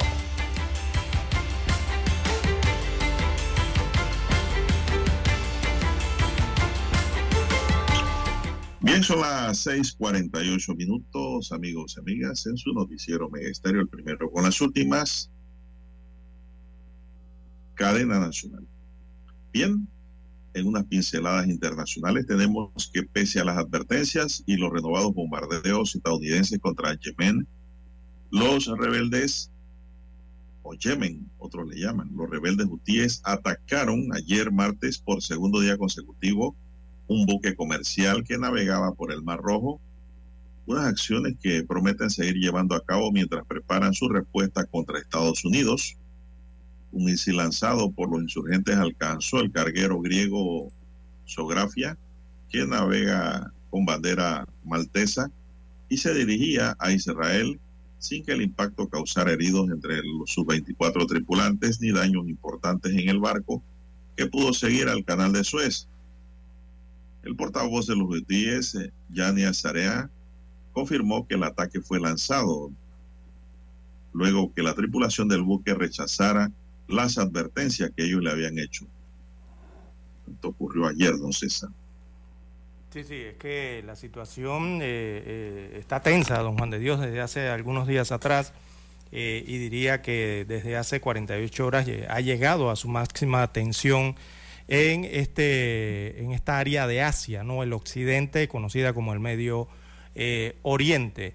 y es que eh, Irán también, adicional Irán, eh, ha atacado objetivos en Pakistán y en Estados Unidos. Recordemos que Irán al final financia a los rebeldes y a otras células o grupos dentro de Yemen, que ahí hay una guerra civil enorme, ¿no? donde hay tres bandos, y uno de ellos casualmente ese que está en el territorio cercano al estrecho, ¿no? que es la puerta de entrada hacia el canal de Suez. Estos son donde están los UTIES, los tan conocidos UTIES ahora a nivel mundial. ¿no? Ellos han vuelto a bombardear. Estados Unidos ha tenido su respuesta con el Reino Unido y otros países en una coalición en esa área y también volvieron a, bombardear a los hutíes en Yemen. Recordemos que hace dos días eh, estos hutíes lanzaron un misil contra un barco de Islas Marshall. Eh, y eh, ese barco es propiedad de, una empresa norteamericana, ¿no? son intereses norteamericanos allí que se han visto afectados. El misil explotó, no hundió el barco, el barco siguió navegando, pero sí se generó un incendio dentro de las bodegas, ¿no? Que contienen estos cargueros. Eh, y eso entonces es lo que está limitando ahora lo que es la navegación o el tránsito de barcos que decidieron utilizar el canal de Suez y ha bajado un 30% la navegación por ese canal, don Juan de Dios. Esto afecta al comercio mundial. Recordemos que este canal de Suez atiende alrededor del, puede andar por el 12% del comercio mundial, atraviesa ese canal eh, y esta situación eh, se mantiene. Así que son varios ataques los que se están registrando en estas áreas donde, recordemos, se encuentra Israel, se encuentra Yemen, está Arabia Saudita, eh, cerca por allí Pakistán, Irán, bueno, toda esta región, ¿no? Y Estados Unidos también volvió a bombardear, según los últimos reportes, a los hutíes. Y esta situación va a empeorar, según los Estados Unidos, esto podría empeorar. Mire lo que ha dicho el consejero de Seguridad Nacional de la Casa Blanca. Él es de nombre Jake Sullivan. Eh, este vocero de la Casa Blanca anticipó ayer en el foro de Davos que los ataques hutíes continuarán en el Mar Rojo, esa es la entrada ¿no? hacia el canal de Suez, eh, a pesar de los bombardeos de Estados Unidos de América y eh, del Reino Unido y ha pedido, este consejero de Seguridad Nacional, pidió una respuesta mundial a estas agresiones. Escuche bien las palabras que están utilizando de los Estados Unidos. ¿ah? Está pidiendo una respuesta mundial, no simplemente una respuesta de los Estados Unidos, ni de Alemania, ni de Canadá, ni de Inglaterra, sino a nivel mundial ante estas agresiones que están sufriendo los navíos allí eh, por parte de los hutíes eh, que se ubican en el territorio de Yemen. Eh, todo esto afecta al comercio mundial, lastimosamente, si no pueden utilizar el Mar Rojo, los embarques, ¿verdad? las embarcaciones para ir al canal de Suez, tendrían que dar toda la vuelta por África, por fuera, ¿no? por África para poder llegar al Mediterráneo y a Europa. Y eso hace que tomen de 10 a 15 días más de navegación y por supuesto todos los costos, los enormes costos que eso involucra eh, para la navegación y el transporte de las mercancías que vienen desde hacia Don Juan de Dios, hacia estas áreas de Europa y también hacia el este de los Estados Unidos de América. Así que la situación eh, sigue tensa eh, en este punto del el planeta, Don Juan de Dios. Bueno, los UTIs, don César, para dar un poquito de amplitud al conocimiento sobre lo que acontece. Este es un movimiento chi, fundado en los años 90, que controla el 30% del territorio de Yemen, donde ha impuesto un régimen fundamentalista y represor, acusado de graves violaciones de los derechos humanos. Es decir, no andan con cuentos, César, y andan dando vuelta para ejecutar. Eh, también se llama Ansarola, también escrito en Ansar Allah, que quiere decir partido de Dios es una organización política y armada islamista que surgió de la gobernación de Sadá en la década de 1990. De por allá vienen ellos activados, don César. Bueno, Esto quiere decir que es como una contra, es como es como un paralelo de Hamas, ¿verdad? Pero en Yemen. Eh, eh, algo por el Y su enemigo es Israel. Es, es sí, eh, es parecido, ¿no? Recordemos que Irán eh, apoya dentro de algunos países en esta región a varios de estos de estas organizaciones, ¿no? Eh, es un área en conflicto, geopolítica en conflicto, no simplemente lo que pasa en Israel con Gaza y Cisjordania, sino que en el resto de los países que están alrededor también tienen los mismos problemas, guerras civiles, eh, grupos armados, y e Irán, bueno, financia parte de ellos, don Juan de Dios, y uno de ellos es, son los hutíes en Yemen, que en Yemen, Yemen está partido en tres prácticamente, ¿no? Esa entrada de la península arábiga al Mar Rojo. Eh, la, eh, la parte que colinda con el Mar Rojo, o limita con el mismo mar, es la que tienen los hutíes. Hay otra parte de Yemen que está gobernada por el, eh, precisamente el gobierno de Yemen. Y hay otra que hay otra facción más, eh, ¿verdad? Eh, llamada terroristas también, que está gobernando otra parte del territorio de Yemen. O sea, ese país está partido en tres, don Juan de Dios.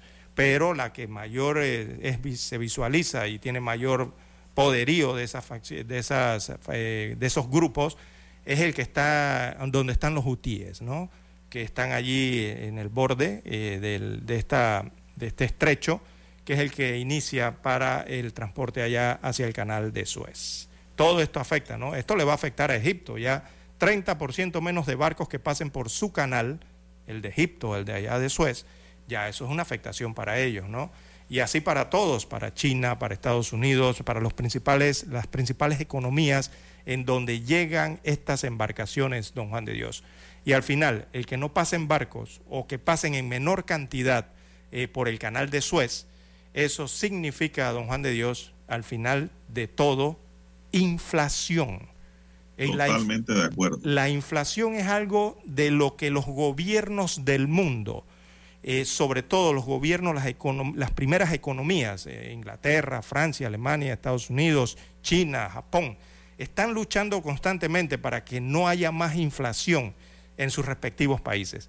Pero si taponan el canal de Suez o, a- o ocurre alguna situación con él, eh, recordemos que allí va el 12 al 15% del comercio mundial y eso significa inflación. Hacer que esos barcos se trasladen por otras rutas es más tiempo No hay. y más dinero. o No hay ruta corta. Exacto, hay que pagar más, más en combustible, eh, más en, le- en- en los que trabajan en el barco, eh, más en seguros, más en todo. Y todo eso, don Juan de Dios, lo trasladan, adivina, ¿para quién? Para quienes consumen lo que llevan esos barcos.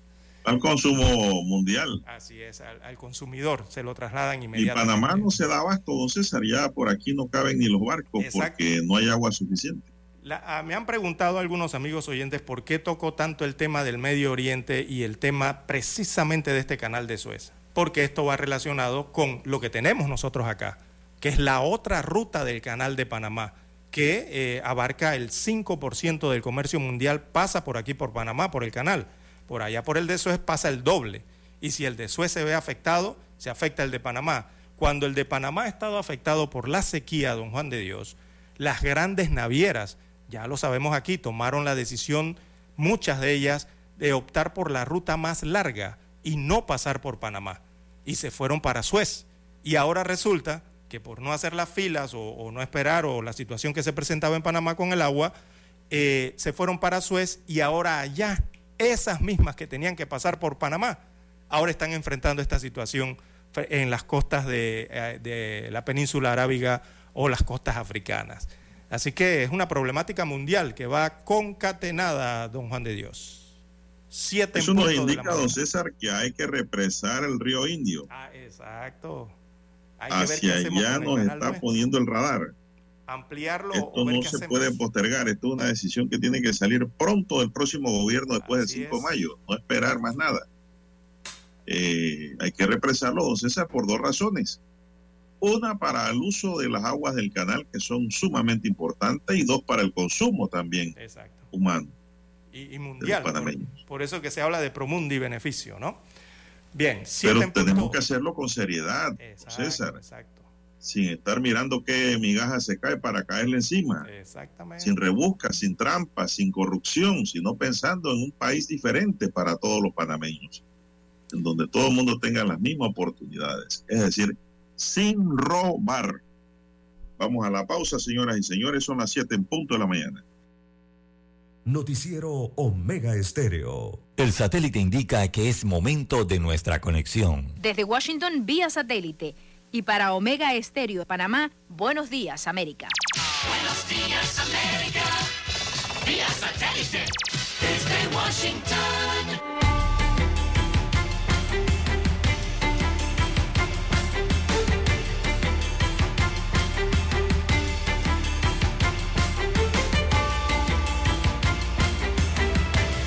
Washington les informa Henry Llanos. Luego de su aplastante victoria en Iowa, el expresidente Donald Trump comparece ante un tribunal en Nueva York. Nos informa Jacopo Lucy. La carrera por la nominación presidencial republicana se ha vuelto más clara después de la victoria decisiva del expresidente Donald Trump en Iowa, con el 51% de las preferencias y por un margen récord sobre sus oponentes. Tanto que Trump dijo ser el candidato inevitable del partido. La gran noche será en noviembre cuando recuperemos nuestro país y verdaderamente hagamos que nuestro país vuelva a ser grandioso. La sorpresa de Iowa fue el segundo lugar del gobernador de Florida, Ron DeSantis. Jacopo Luzzi, Voz de América. La Casa Blanca advirtió con llevar al gobierno de Texas ante el Departamento de Justicia en caso de que el gobernador republicano Greg Abbott continúe en su empeño de impedir el paso de integrantes de la patrulla fronteriza a un parque en la frontera con México. Si Texas no deja de interferir la labor de la patrulla de fronteras, vamos a tener que referir esto al Departamento de Justicia para que tome las medidas pertinentes, dijo la administración Biden en una sesión informativa con reporteros. Trabajadores venezolanos rechazan lo que califican como política de bonificación del salario por parte del gobierno del presidente Nicolás Maduro. Desde Caracas nos informa Carolina Alcalde. Dirigentes sindicales cuestionan que el presidente Nicolás Maduro haya anunciado ajustes en las bonificaciones mensuales que reciben trabajadores del sector público, pero sin incrementar el salario mínimo que aún se ubica en el equivalente a 3.60 dólares a tasa oficial. Mauro Zambrano, coordinador de la red sindical venezolana, sostiene que el gobierno no consulta a la dirigencia sindical legítima. Un incremento al ingreso más no salario para que los trabajadores no tengan prestaciones sociales, bono vacacional, bono de fin de año y por supuesto aplasta la contratación colectiva. Carolina Alcalde, Voz de América, Caracas. Estados Unidos, Corea del Sur y Japón realizaron maniobras navales conjuntas en lo que participó un portaaviones estadounidense en su última demostración de fuerza contra Corea del Norte, según el ejército surcoreano, antes de una reunión entre altos diplomáticos de las tres naciones en Seúl para discutir el creciente enfrentamiento con Pyongyang. Los ejercicios en aguas al sur de la isla surcoreana de Jeju se realizaron mientras el líder norcoreano Kim Jong-un sigue adelante con sus provocadoras pruebas armamentísticas, elevando la tensión en la región a su punto más alto en años. País no es así, aquí se congela uno. El frío cala hasta los huesos, dicen migrantes en este albergue de Reynosa, México. Ando tres pantalones, ando tres suéteres y tres gorros. La frontera noreste de México registra temperaturas por debajo de los 0 grados centígrados, por lo cual organizaciones civiles y religiosas entregan ropa de invierno y mantas térmicas de emergencia. No es un clima al cual nosotros acostumbramos, nos congelamos, pero así sí se siente caliente, bien rico. Pero bueno, es una nueva experiencia y sí, eso nos ha ayudado mucho. Pero la masa de aire ártico trae otras preocupaciones. Las eh, gripes, eh, las calenturas, los niños que, que no están preparados para, para reci- recibir este frente frío. Estamos coordinándonos con los centros migratorios que tenemos con apoyo municipal para poder crear las mejores condiciones en estos próximos días. Con el operativo Carrusel, Protección Civil, Tránsito y Vialidad, así como bomberos, brindan la facilidad de llevar a las personas a los albergues debido al intenso frío. Estamos buscando también eh, un asilo correcto y adecuado para todos los migrantes que pasan por esta gran frontera. En los albergues a su cargo se encuentran 3.500 migrantes entre adultos y menores de edad, a donde siguen llegando personas todos los días. Lo que estamos más este, necesitados es en este, chamarras, cobertores, este, calcetas o guantes para los niños. Que hace mucho frío. Horrible. Víctor Hugo Castillo, Voz de América, McAllen, Texas. Desde Washington, vía satélite. Y para Omega Estéreo de Panamá, hemos presentado Buenos Días, América. Buenos días, América. Vía satélite. Desde Washington. Omega Estéreo, cadena nacional. La ruta del verano es con Mitsubishi. Al comprar tu nuevo Mitsubishi, recibes estadías en dos hoteles de lujo, más 300 dólares en combustible y hasta 500 en bonos adicionales de Excel. Cotiza ya en MitsubishiPanamá.com. Noticiero Omega Estéreo.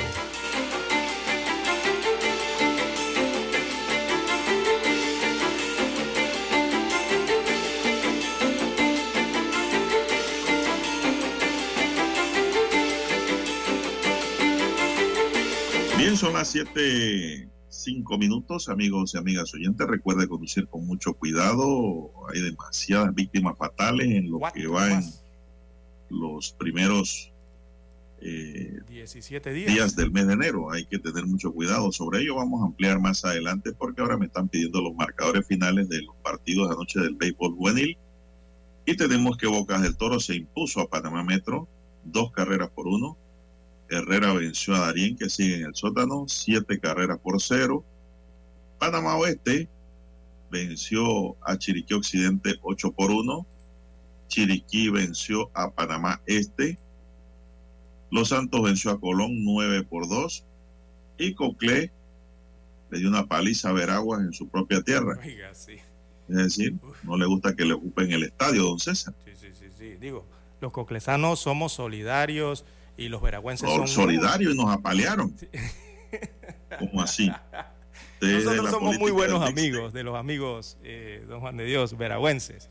Eh, pero bueno, hay que ganar. Cuando es béisbol y se trata de disputas deportivas, eh, los coclesanos, por supuesto, que querían adelante el nos triunfo. agarramos de nuevo.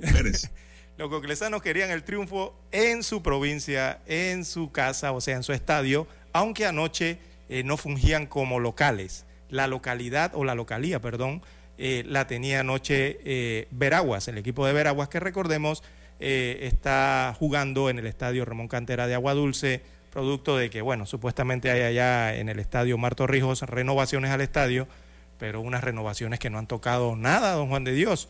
Durante todos estos 11 días, en ese estadio de Santiago de Veraguas, oiga, no han hecho nada. Ahí hay un- no, no han arreglado nada. Y entonces está el campo allí bien perfecto. Es más, la selección mayor de béisbol está practicando en el campo del estadio de Santiago, el Omar Torrijos Herrera.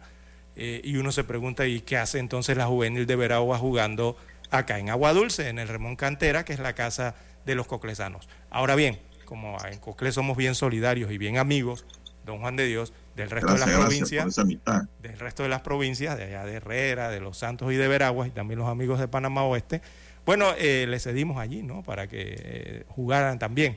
Eh, y estamos compartiendo la casa con los veragüenses. Así que, bueno, lastimosamente anoche un knockout. eh, don Juan de Dios le propinó la juvenil de Coclé a la juvenil de Veraguas. La leña roja le dio palo a los indios. Bueno, tiene los partidos, dice Dani, hoy no hay juego. ¿Cuáles son Hoy los partidos libre. que vienen? Hoy ¿Cuál es el estado de los equipos? Eh, bueno, en el primer lugar, triple empate compartido. ¿ah? En primer lugar, eh, Coclé, Chiriquí y Panamá Oeste comparten el primer lugar de la tabla de posiciones eh, con ocho ganados, tres perdidos cada uno de estos equipos. La cuarta posición, entonces, arriba Herrera, que tiene siete ganados, cuatro perdidos. También la cuarta posición la comparte Panamá Este, los Potros, 7-4, y los Indios de Veraguas, que anoche perdieron, eh, pero se mantienen en la cuarta posición con 7-4, 7 ganados, 4 perdidos. De allí viene Panamá Metro, que está en la séptima posición de la tabla, 6 ganados, 5 perdidos. Y en la octava está Bocas del Toro, 5 ganados, 6 perdidos. Así que están allí los ocho primeros, eh, si la clasificación fuese al día de hoy, ¿no? Eh, después abajo siguen entonces noveno, eh, empatados Los Santos y Chiriquí Occidente, cuatro ganados, siete perdidos cada uno. En la posición 11 está Colón, dos ganados, nueve perdidos. Y en la número 12, en el sótano, Darien. Cero partidos ganados. No han visto la victoria en 11 salidas, 11 derrotas consecutivas, las del equipo de Darien. Bien, son las 7, 9 minutos, don César. Bueno, eso es lo que ocurre en el béisbol nacional. Bien. Oiga, Eh, don de los César, de eh, tránsito, eh, nos llega... estaba hablando de los accidentes. Nos llega las, el reporte de las últimas 24 horas, don Juan de Dios, y en las últimas 24 horas fallecieron cuatro personas por accidentes de tránsito en 24 horas, don Juan de Dios, o sea, el día de ayer. Eh, veamos eh, las víctimas donde se registraron estas cuatro fatalidades. Eh, una fue por una colisión en la provincia de Chiriquí, también perdió la vida otra persona en un choque en la provincia de Chiriquí. La tercera fatalidad se dio por la caída de una persona, se cayó de un vehículo, esto en la provincia de Colón. Y la cuarta muerte en las últimas 24 horas se registró producto de un atropello en el sector de las 500 en el distrito de San Miguelito en la provincia de Panamá. Así que cuatro nuevas fatalidades, don Juan de Dios, el día de ayer, se suman a las que ya eh, venían registrándose desde inicio de años. Entonces, van 19 víctimas fatales, van 19 muertes por accidentes de tránsito en los 16 días eh, transcurridos del año, ¿no? El reporte corresponde a las últimas 24 horas. Así que hay más muertes que los días que han transcurrido del año, don Juan de Dios. Esto en accidentes de tránsito. Preocupa la situación. Bueno, don César, en otra información, bueno, hay que reiterar que hay que tener cuidado en el manejo, señoras y señores. Demasiados atropellos y demasiadas colisiones con resultado muerte. Sí. Eso que no estamos contando las colisiones, don César, que dejan resultados materiales grandes también. Y, lesionados, ¿no? ¿Qué está pasando? Sí. O que está saliendo a la calle gente a manejar que no saben y están moviendo carros, don César, mal preparados por las escuelas de manejo. ¿O qué está pasando? ¿Qué está ocurriendo en Panamá? Eh, hay que evitar los accidentes, señores, y el secreto para evitar estos daños y estos accidentes graves, don César, es bajar la velocidad. Así es. Bajar la velocidad y estar pendiente de su freno, eso es todo. Ojo a los retrovisores. Eso es todo lo que hay que hacer. Y, pensar que el que va al lado o el que va adelante es un aprendiz. ¿Para qué? Para que usted tenga la expectativa de evitar un accidente de tránsito. Y otra cosa allí, rapidito, yo no sé si es que a los conductores panameños les gusta estar allá en, en la caja de la Autoridad del Tránsito y Transporte Terrestre pagando boletas, don Juan de Dios. Mire, Ayer, en las últimas 24 horas, se, impusieron 2.289 eh, infracciones o boletas de tránsito. De ellas, 466 fueron por radar. Nada más por radar. Eh, el Estado está recaudando más de 23 mil dólares en un solo día. Pero si usted le suma el resto de las infracciones, eh, por lo menos en un solo día que ha aplicado el tránsito, oiga, diariamente el, le están, o sea, están recaudando casi 100 mil dólares por día, don Juan de Dios, en infracciones de tránsito, eh, sobre todo por el exceso de velocidad.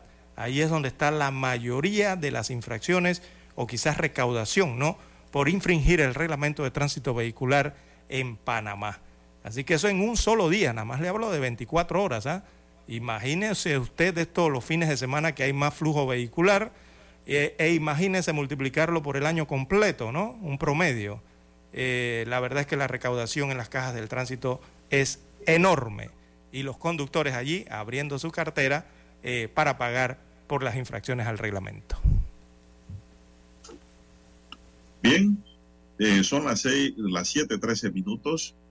El palestino Hamed Ishan Hamed, de 38 años, enfrenta desde ayer la audiencia en derecho por privación de libertad robo y femicidio de la empresaria chiricana Stephanie Rodríguez el 30 de marzo de 2022.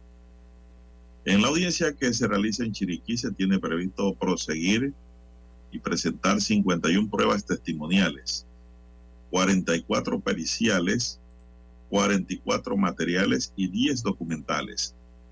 Los magistrados Basilio Guerra, que preside la audiencia, Albini Salmengor, relator, y Yaricel Castro, participan en la audiencia. El fiscal es Bolívar Espinosa y Cristóbal Sánchez, también que la asiste, eh, perdón, que actúa como acusador, Cristóbal Sánchez. El fiscal es Bolívar Espinosa. Se me movió la página aquí. El defensor particular es Jorge Chan y sostuvo que demostrará que Jamed no tuvo nada que ver con ese crimen. Vamos a ver. Durante el juicio iniciado a las 9 de la mañana, la Fiscalía hizo la presentación de la teoría del caso y desahogaron ocho pruebas documentales y seis testimoniales. La investigación de esta causa penal se originó el 30 de marzo del 2022 cuando se reportó la desaparición eh, de Rodríguez, de 35 años, y que después fue encontrada sin vida en la comunidad de Brazo de Gómez en las lomas del distrito de David, provincia de Chiriquí. Son las 7:15 minutos, don Dani. Vamos a hacer la última pausa y regresamos con más noticias. Noticiero Omega Estéreo. La información y el análisis en perspectiva. De lunes a viernes, de 7.30 a 8.30 de la mañana. Con Guillermo Antonio Adames, Rubén Darío Murgas y Camila Adames Arias. En perspectiva. Por los 107.3 de Omega Estéreo.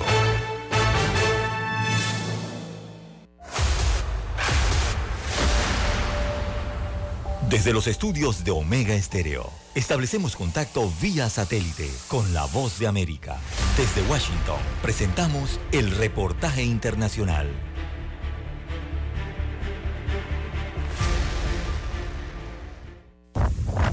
Más de 150 millones de estadounidenses están en alerta climatológica por la tormenta invernal que azota el país. Y aunque hasta el momento no se confirma un número exacto de personas fallecidas a cuenta de la tormenta, ya ha habido casos reportados en California, Idaho, Illinois y Wisconsin. Tenemos primero el frío ártico que está provocando temperaturas sumamente bajas y, sensaciones térmicas peligrosas. Y es que en algunos lugares la sensación térmica es de 56 grados Celsius bajo cero. También tenemos el paso de esta tormenta que está provocando eh, nevadas, eh, sobre todo eh, para el área de las Carolinas, el área de Tennessee, hacia Virginia, Maryland y continuar así hasta pasar por Nueva York. Cerca de 18.000 vuelos han sido cancelados en Estados Unidos. Heladas en estados del sur y que representan condiciones hace unos años inusuales en esa región están acompañadas de la amenaza de nevadas. Las autoridades formulan un llamado. Ayúdennos y ayuden a sus vecinos manteniendo sus vehículos fuera de las vías. Autoridades destacan la importancia de que se atienda a las recomendaciones, pues aparte de representar un riesgo, distrae el uso de recursos ante emergencias reales. Esto es lo que hemos visto en todas las demás tormentas. Aquí es donde la gente queda varada, donde la gente puede congelarse en sus autos y nuestros socorristas deben ser removidos de su trabajo para ir a desatascar un camión que nunca debería haber estado en la carretera. Una solicitud de ahorro de energía se ha generado en Texas para evitar colapsos en el servicio debido a la alta demanda que se registra, después de que en Oregon y Wisconsin cerca de 200.000 usuarios se quedaron sin electricidad a lo largo de este fin de semana. La Agencia de Meteorología de Estados Unidos advierte que las peligrosas temperaturas bajas podrían durar hasta finales de la semana.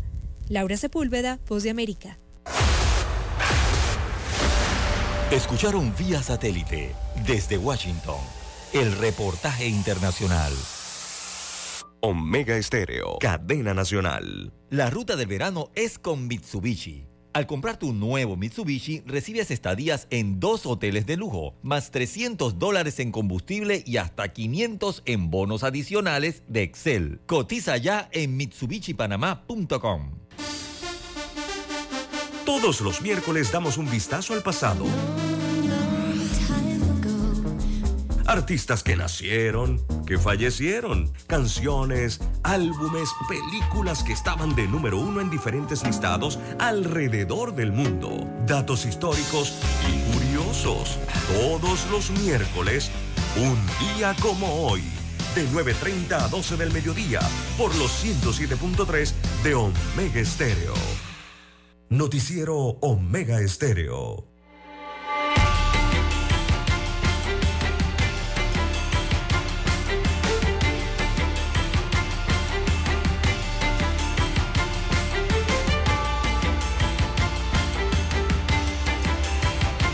Ya son las 7:19, amigos y amigas. La solicitud enviada por el Colegio Nacional de Farmacéuticos a la Caja de Seguro Social sobre la inconsulta y violatoria actualización de asignación de cargos en esta profesión debe ser respondida por Enrique Lao Cortés, director general de la entidad, y no por su asesor legal.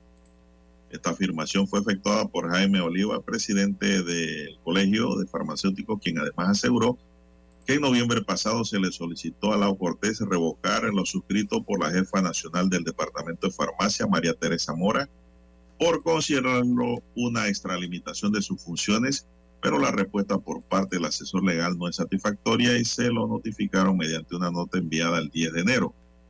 Juan Ospina, director nacional legal, ha confundido el trámite sobre la actualización de asignación de cargos considerados inconsultos, sobre todo violatorios del ordenamiento jurídico que regula el ejercicio profesional farmacéutico, señaló.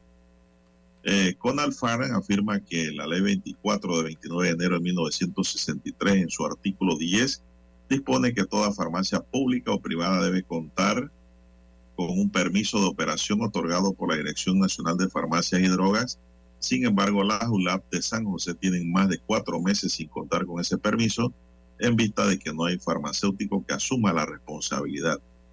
Tiene que haber, don César, un farmacéutico regente, un farmacéutico responsable de toda unidad, unidad, sea de la Caja de Seguro Social o sea del Ministerio de Salud, y ni se diga de las farmacias privadas, tienen que tener un farmacéutico regente que es el que tiene que responder eh, por el manejo sobre todo de los medicamentos controlados, don César, que tienen que reportarse a la Dirección Nacional de Farmacias y Drogas en cuanto a su consumo. Entonces, ¿qué está pasando aquí? Eh, lo que dice el colegio tiene razón, toda la razón en lo que plantean esto no es un asunto legal que se va a regular por la letra muerta, no, esto se va a regular por las normas que regulan la actividad farmacéutica. Los farmacéuticos también piden que se respete el debido proceso, las normas que rigen la profesión y que se atiendan las sugerencias enviadas al director general de la Caja de Seguro Social. Ellos quieren que el director le dé respuesta y no el asesor legal, don César sobre la temática, pero lo que me llama la atención es lo que ellos apuntan aquí, es que la ULAP de San José tiene más de cuatro meses sin contar con ese permiso, es decir, no hay permiso de operación ni farmacéutico regente, en vista de que no hay un profesional de esta rama. Oiga, y la cantidad de farmacéuticos que ya hay graduados, don César, antes eran pocos. Uh, Ahora hay otras universidades, aparte de la Universidad de Panamá, graduando farmacéuticos lo que indica que hay eh, respuesta profesional en el mercado, don César. Son las 7.22. Hay que ver la instalación ¿no? de farmacia también si está equipada eh, y con las eh, medidas ¿no? que se exigen para tener farmacias. Pero estamos hablando de una ULAPS, o sea que debería tener las condiciones para poder dispensar medicamentos, don Juan de Dios. Eso está muy raro, ¿no? que no tengan un farmacéutico en esa unidad ejecutora, en este caso de la Caja del Seguro Social. Es que eh, entiendo, don César, que no hay el servicio. Porque no hay permiso de operación. Pudiendo haberlo.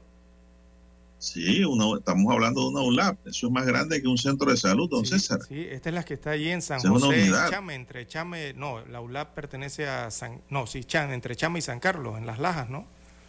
Claro. en, en, las Lajas de, de Chame pasando ya a Punta Barco, ¿no? Esa ULAPS enorme que se encuentra ahí al lado de un colegio. Eh, eh, a esa es la que se refiere la nota, ¿no? Eh, pero bueno, don Juan de Dios, yo creo que no le va a contestar y ni le van a contestar a los farmacéuticos, don Juan de Dios, y si le contestará será no sé, algún asesor o director nacional o ejecutivo. No creo que el director general del Seguro Social lo vaya a hacer. Todavía todo Panamá está esperando que el director general de la Caja del Seguro Social conteste sobre el futuro del programa, perdón, del riesgo de invalidez, vejez y muerte. Y bueno. va? se fueron por la orillita y no hicieron nada, don César. Eso es un fracaso total allí. Por eso aquí, años anteriores, eh, yo, personalmente ah, he pedido la renuncia como ciudadano ¿no? de este país, he pedido la renuncia al director general de la Caja del Seguro Social, porque es un completo fracaso lo que está pasando allí. Eh, inicialmente es un fracaso gubernamental, ¿no? el no decidir el futuro de esa institución y eh, abocarse entonces a que, porque no había capital político o porque se lo querían dejar a otros gobiernos, eh, tomar la decisión de no hacer nada por la caja del Seguro Social, no liderar la reforma de la seguridad social, que simplemente los panameños lo que queremos es que se garantice la sostenibilidad de la institución, no la primera institución rectora eh, de la seguridad social del país. Pero hemos visto que ha llegado otra administración gubernamental que simplemente patea la bola, don Juan de Dios, a más adelante, ¿no? Al que viene, al que viene. Entonces, eso es una irresponsabilidad, don Juan de Dios. 724. Bueno, yo creo que aquí hay una noticia, don César, que le va a llamar la atención a usted. La inauguración. Y es que la abogada Guillermina McDonald, presidenta del movimiento de abogados gremialistas, le solicitó al alcalde de Las Tablas que se abstenga de arrendar el Parque Porras para el carnaval. La abogada reveló que la ley 106 de 1973, en, su artículo 98, prohíbe bajo cualquier concepto arrendar, alquilar, vender cualquier tipo de bienes que sean de uso común y los parques lo son. Amén de que no se hizo ningún tipo de consulta porque los carnavales es un tema de la población, ya de la República y a nivel internacional, reiteró. McDonald indica que el Parque Porra es de uso común, por lo que no se puede estar haciendo ese tipo de contrataciones argumentando que sí. todas esas áreas son de uso común.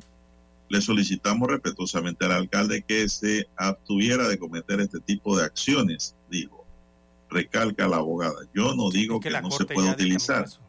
Lo que no se puede es negociar los parques. Ajá. Y eso es lo que dice la ley, porque el parque es para uso de la comunidad, don César. También resalta que no se puede autorizar para que terceros lo administren y lo arrienden, resaltó McDonald, quien dijo que después de discutir el tema en junta directiva se hizo el comunicado.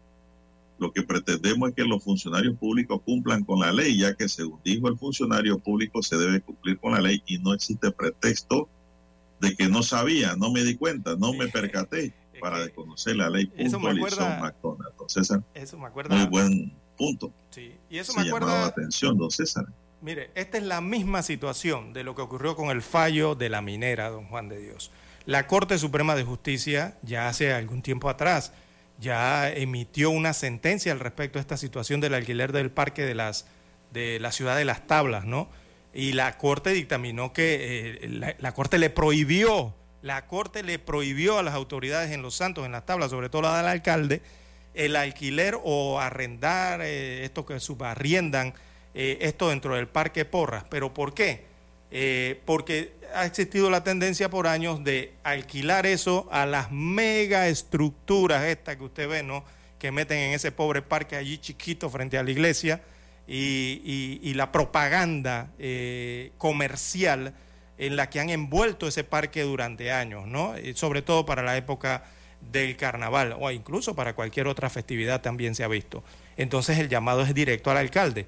Mire, pero también al gobernador de la provincia, recordarle al alcalde eso, incluso la Procuraduría de la Administración y eh, no sé si a la Defensoría del Pueblo, porque hay que hacer cumplir ese fallo dictado por la Corte Suprema, don Juan de Dios.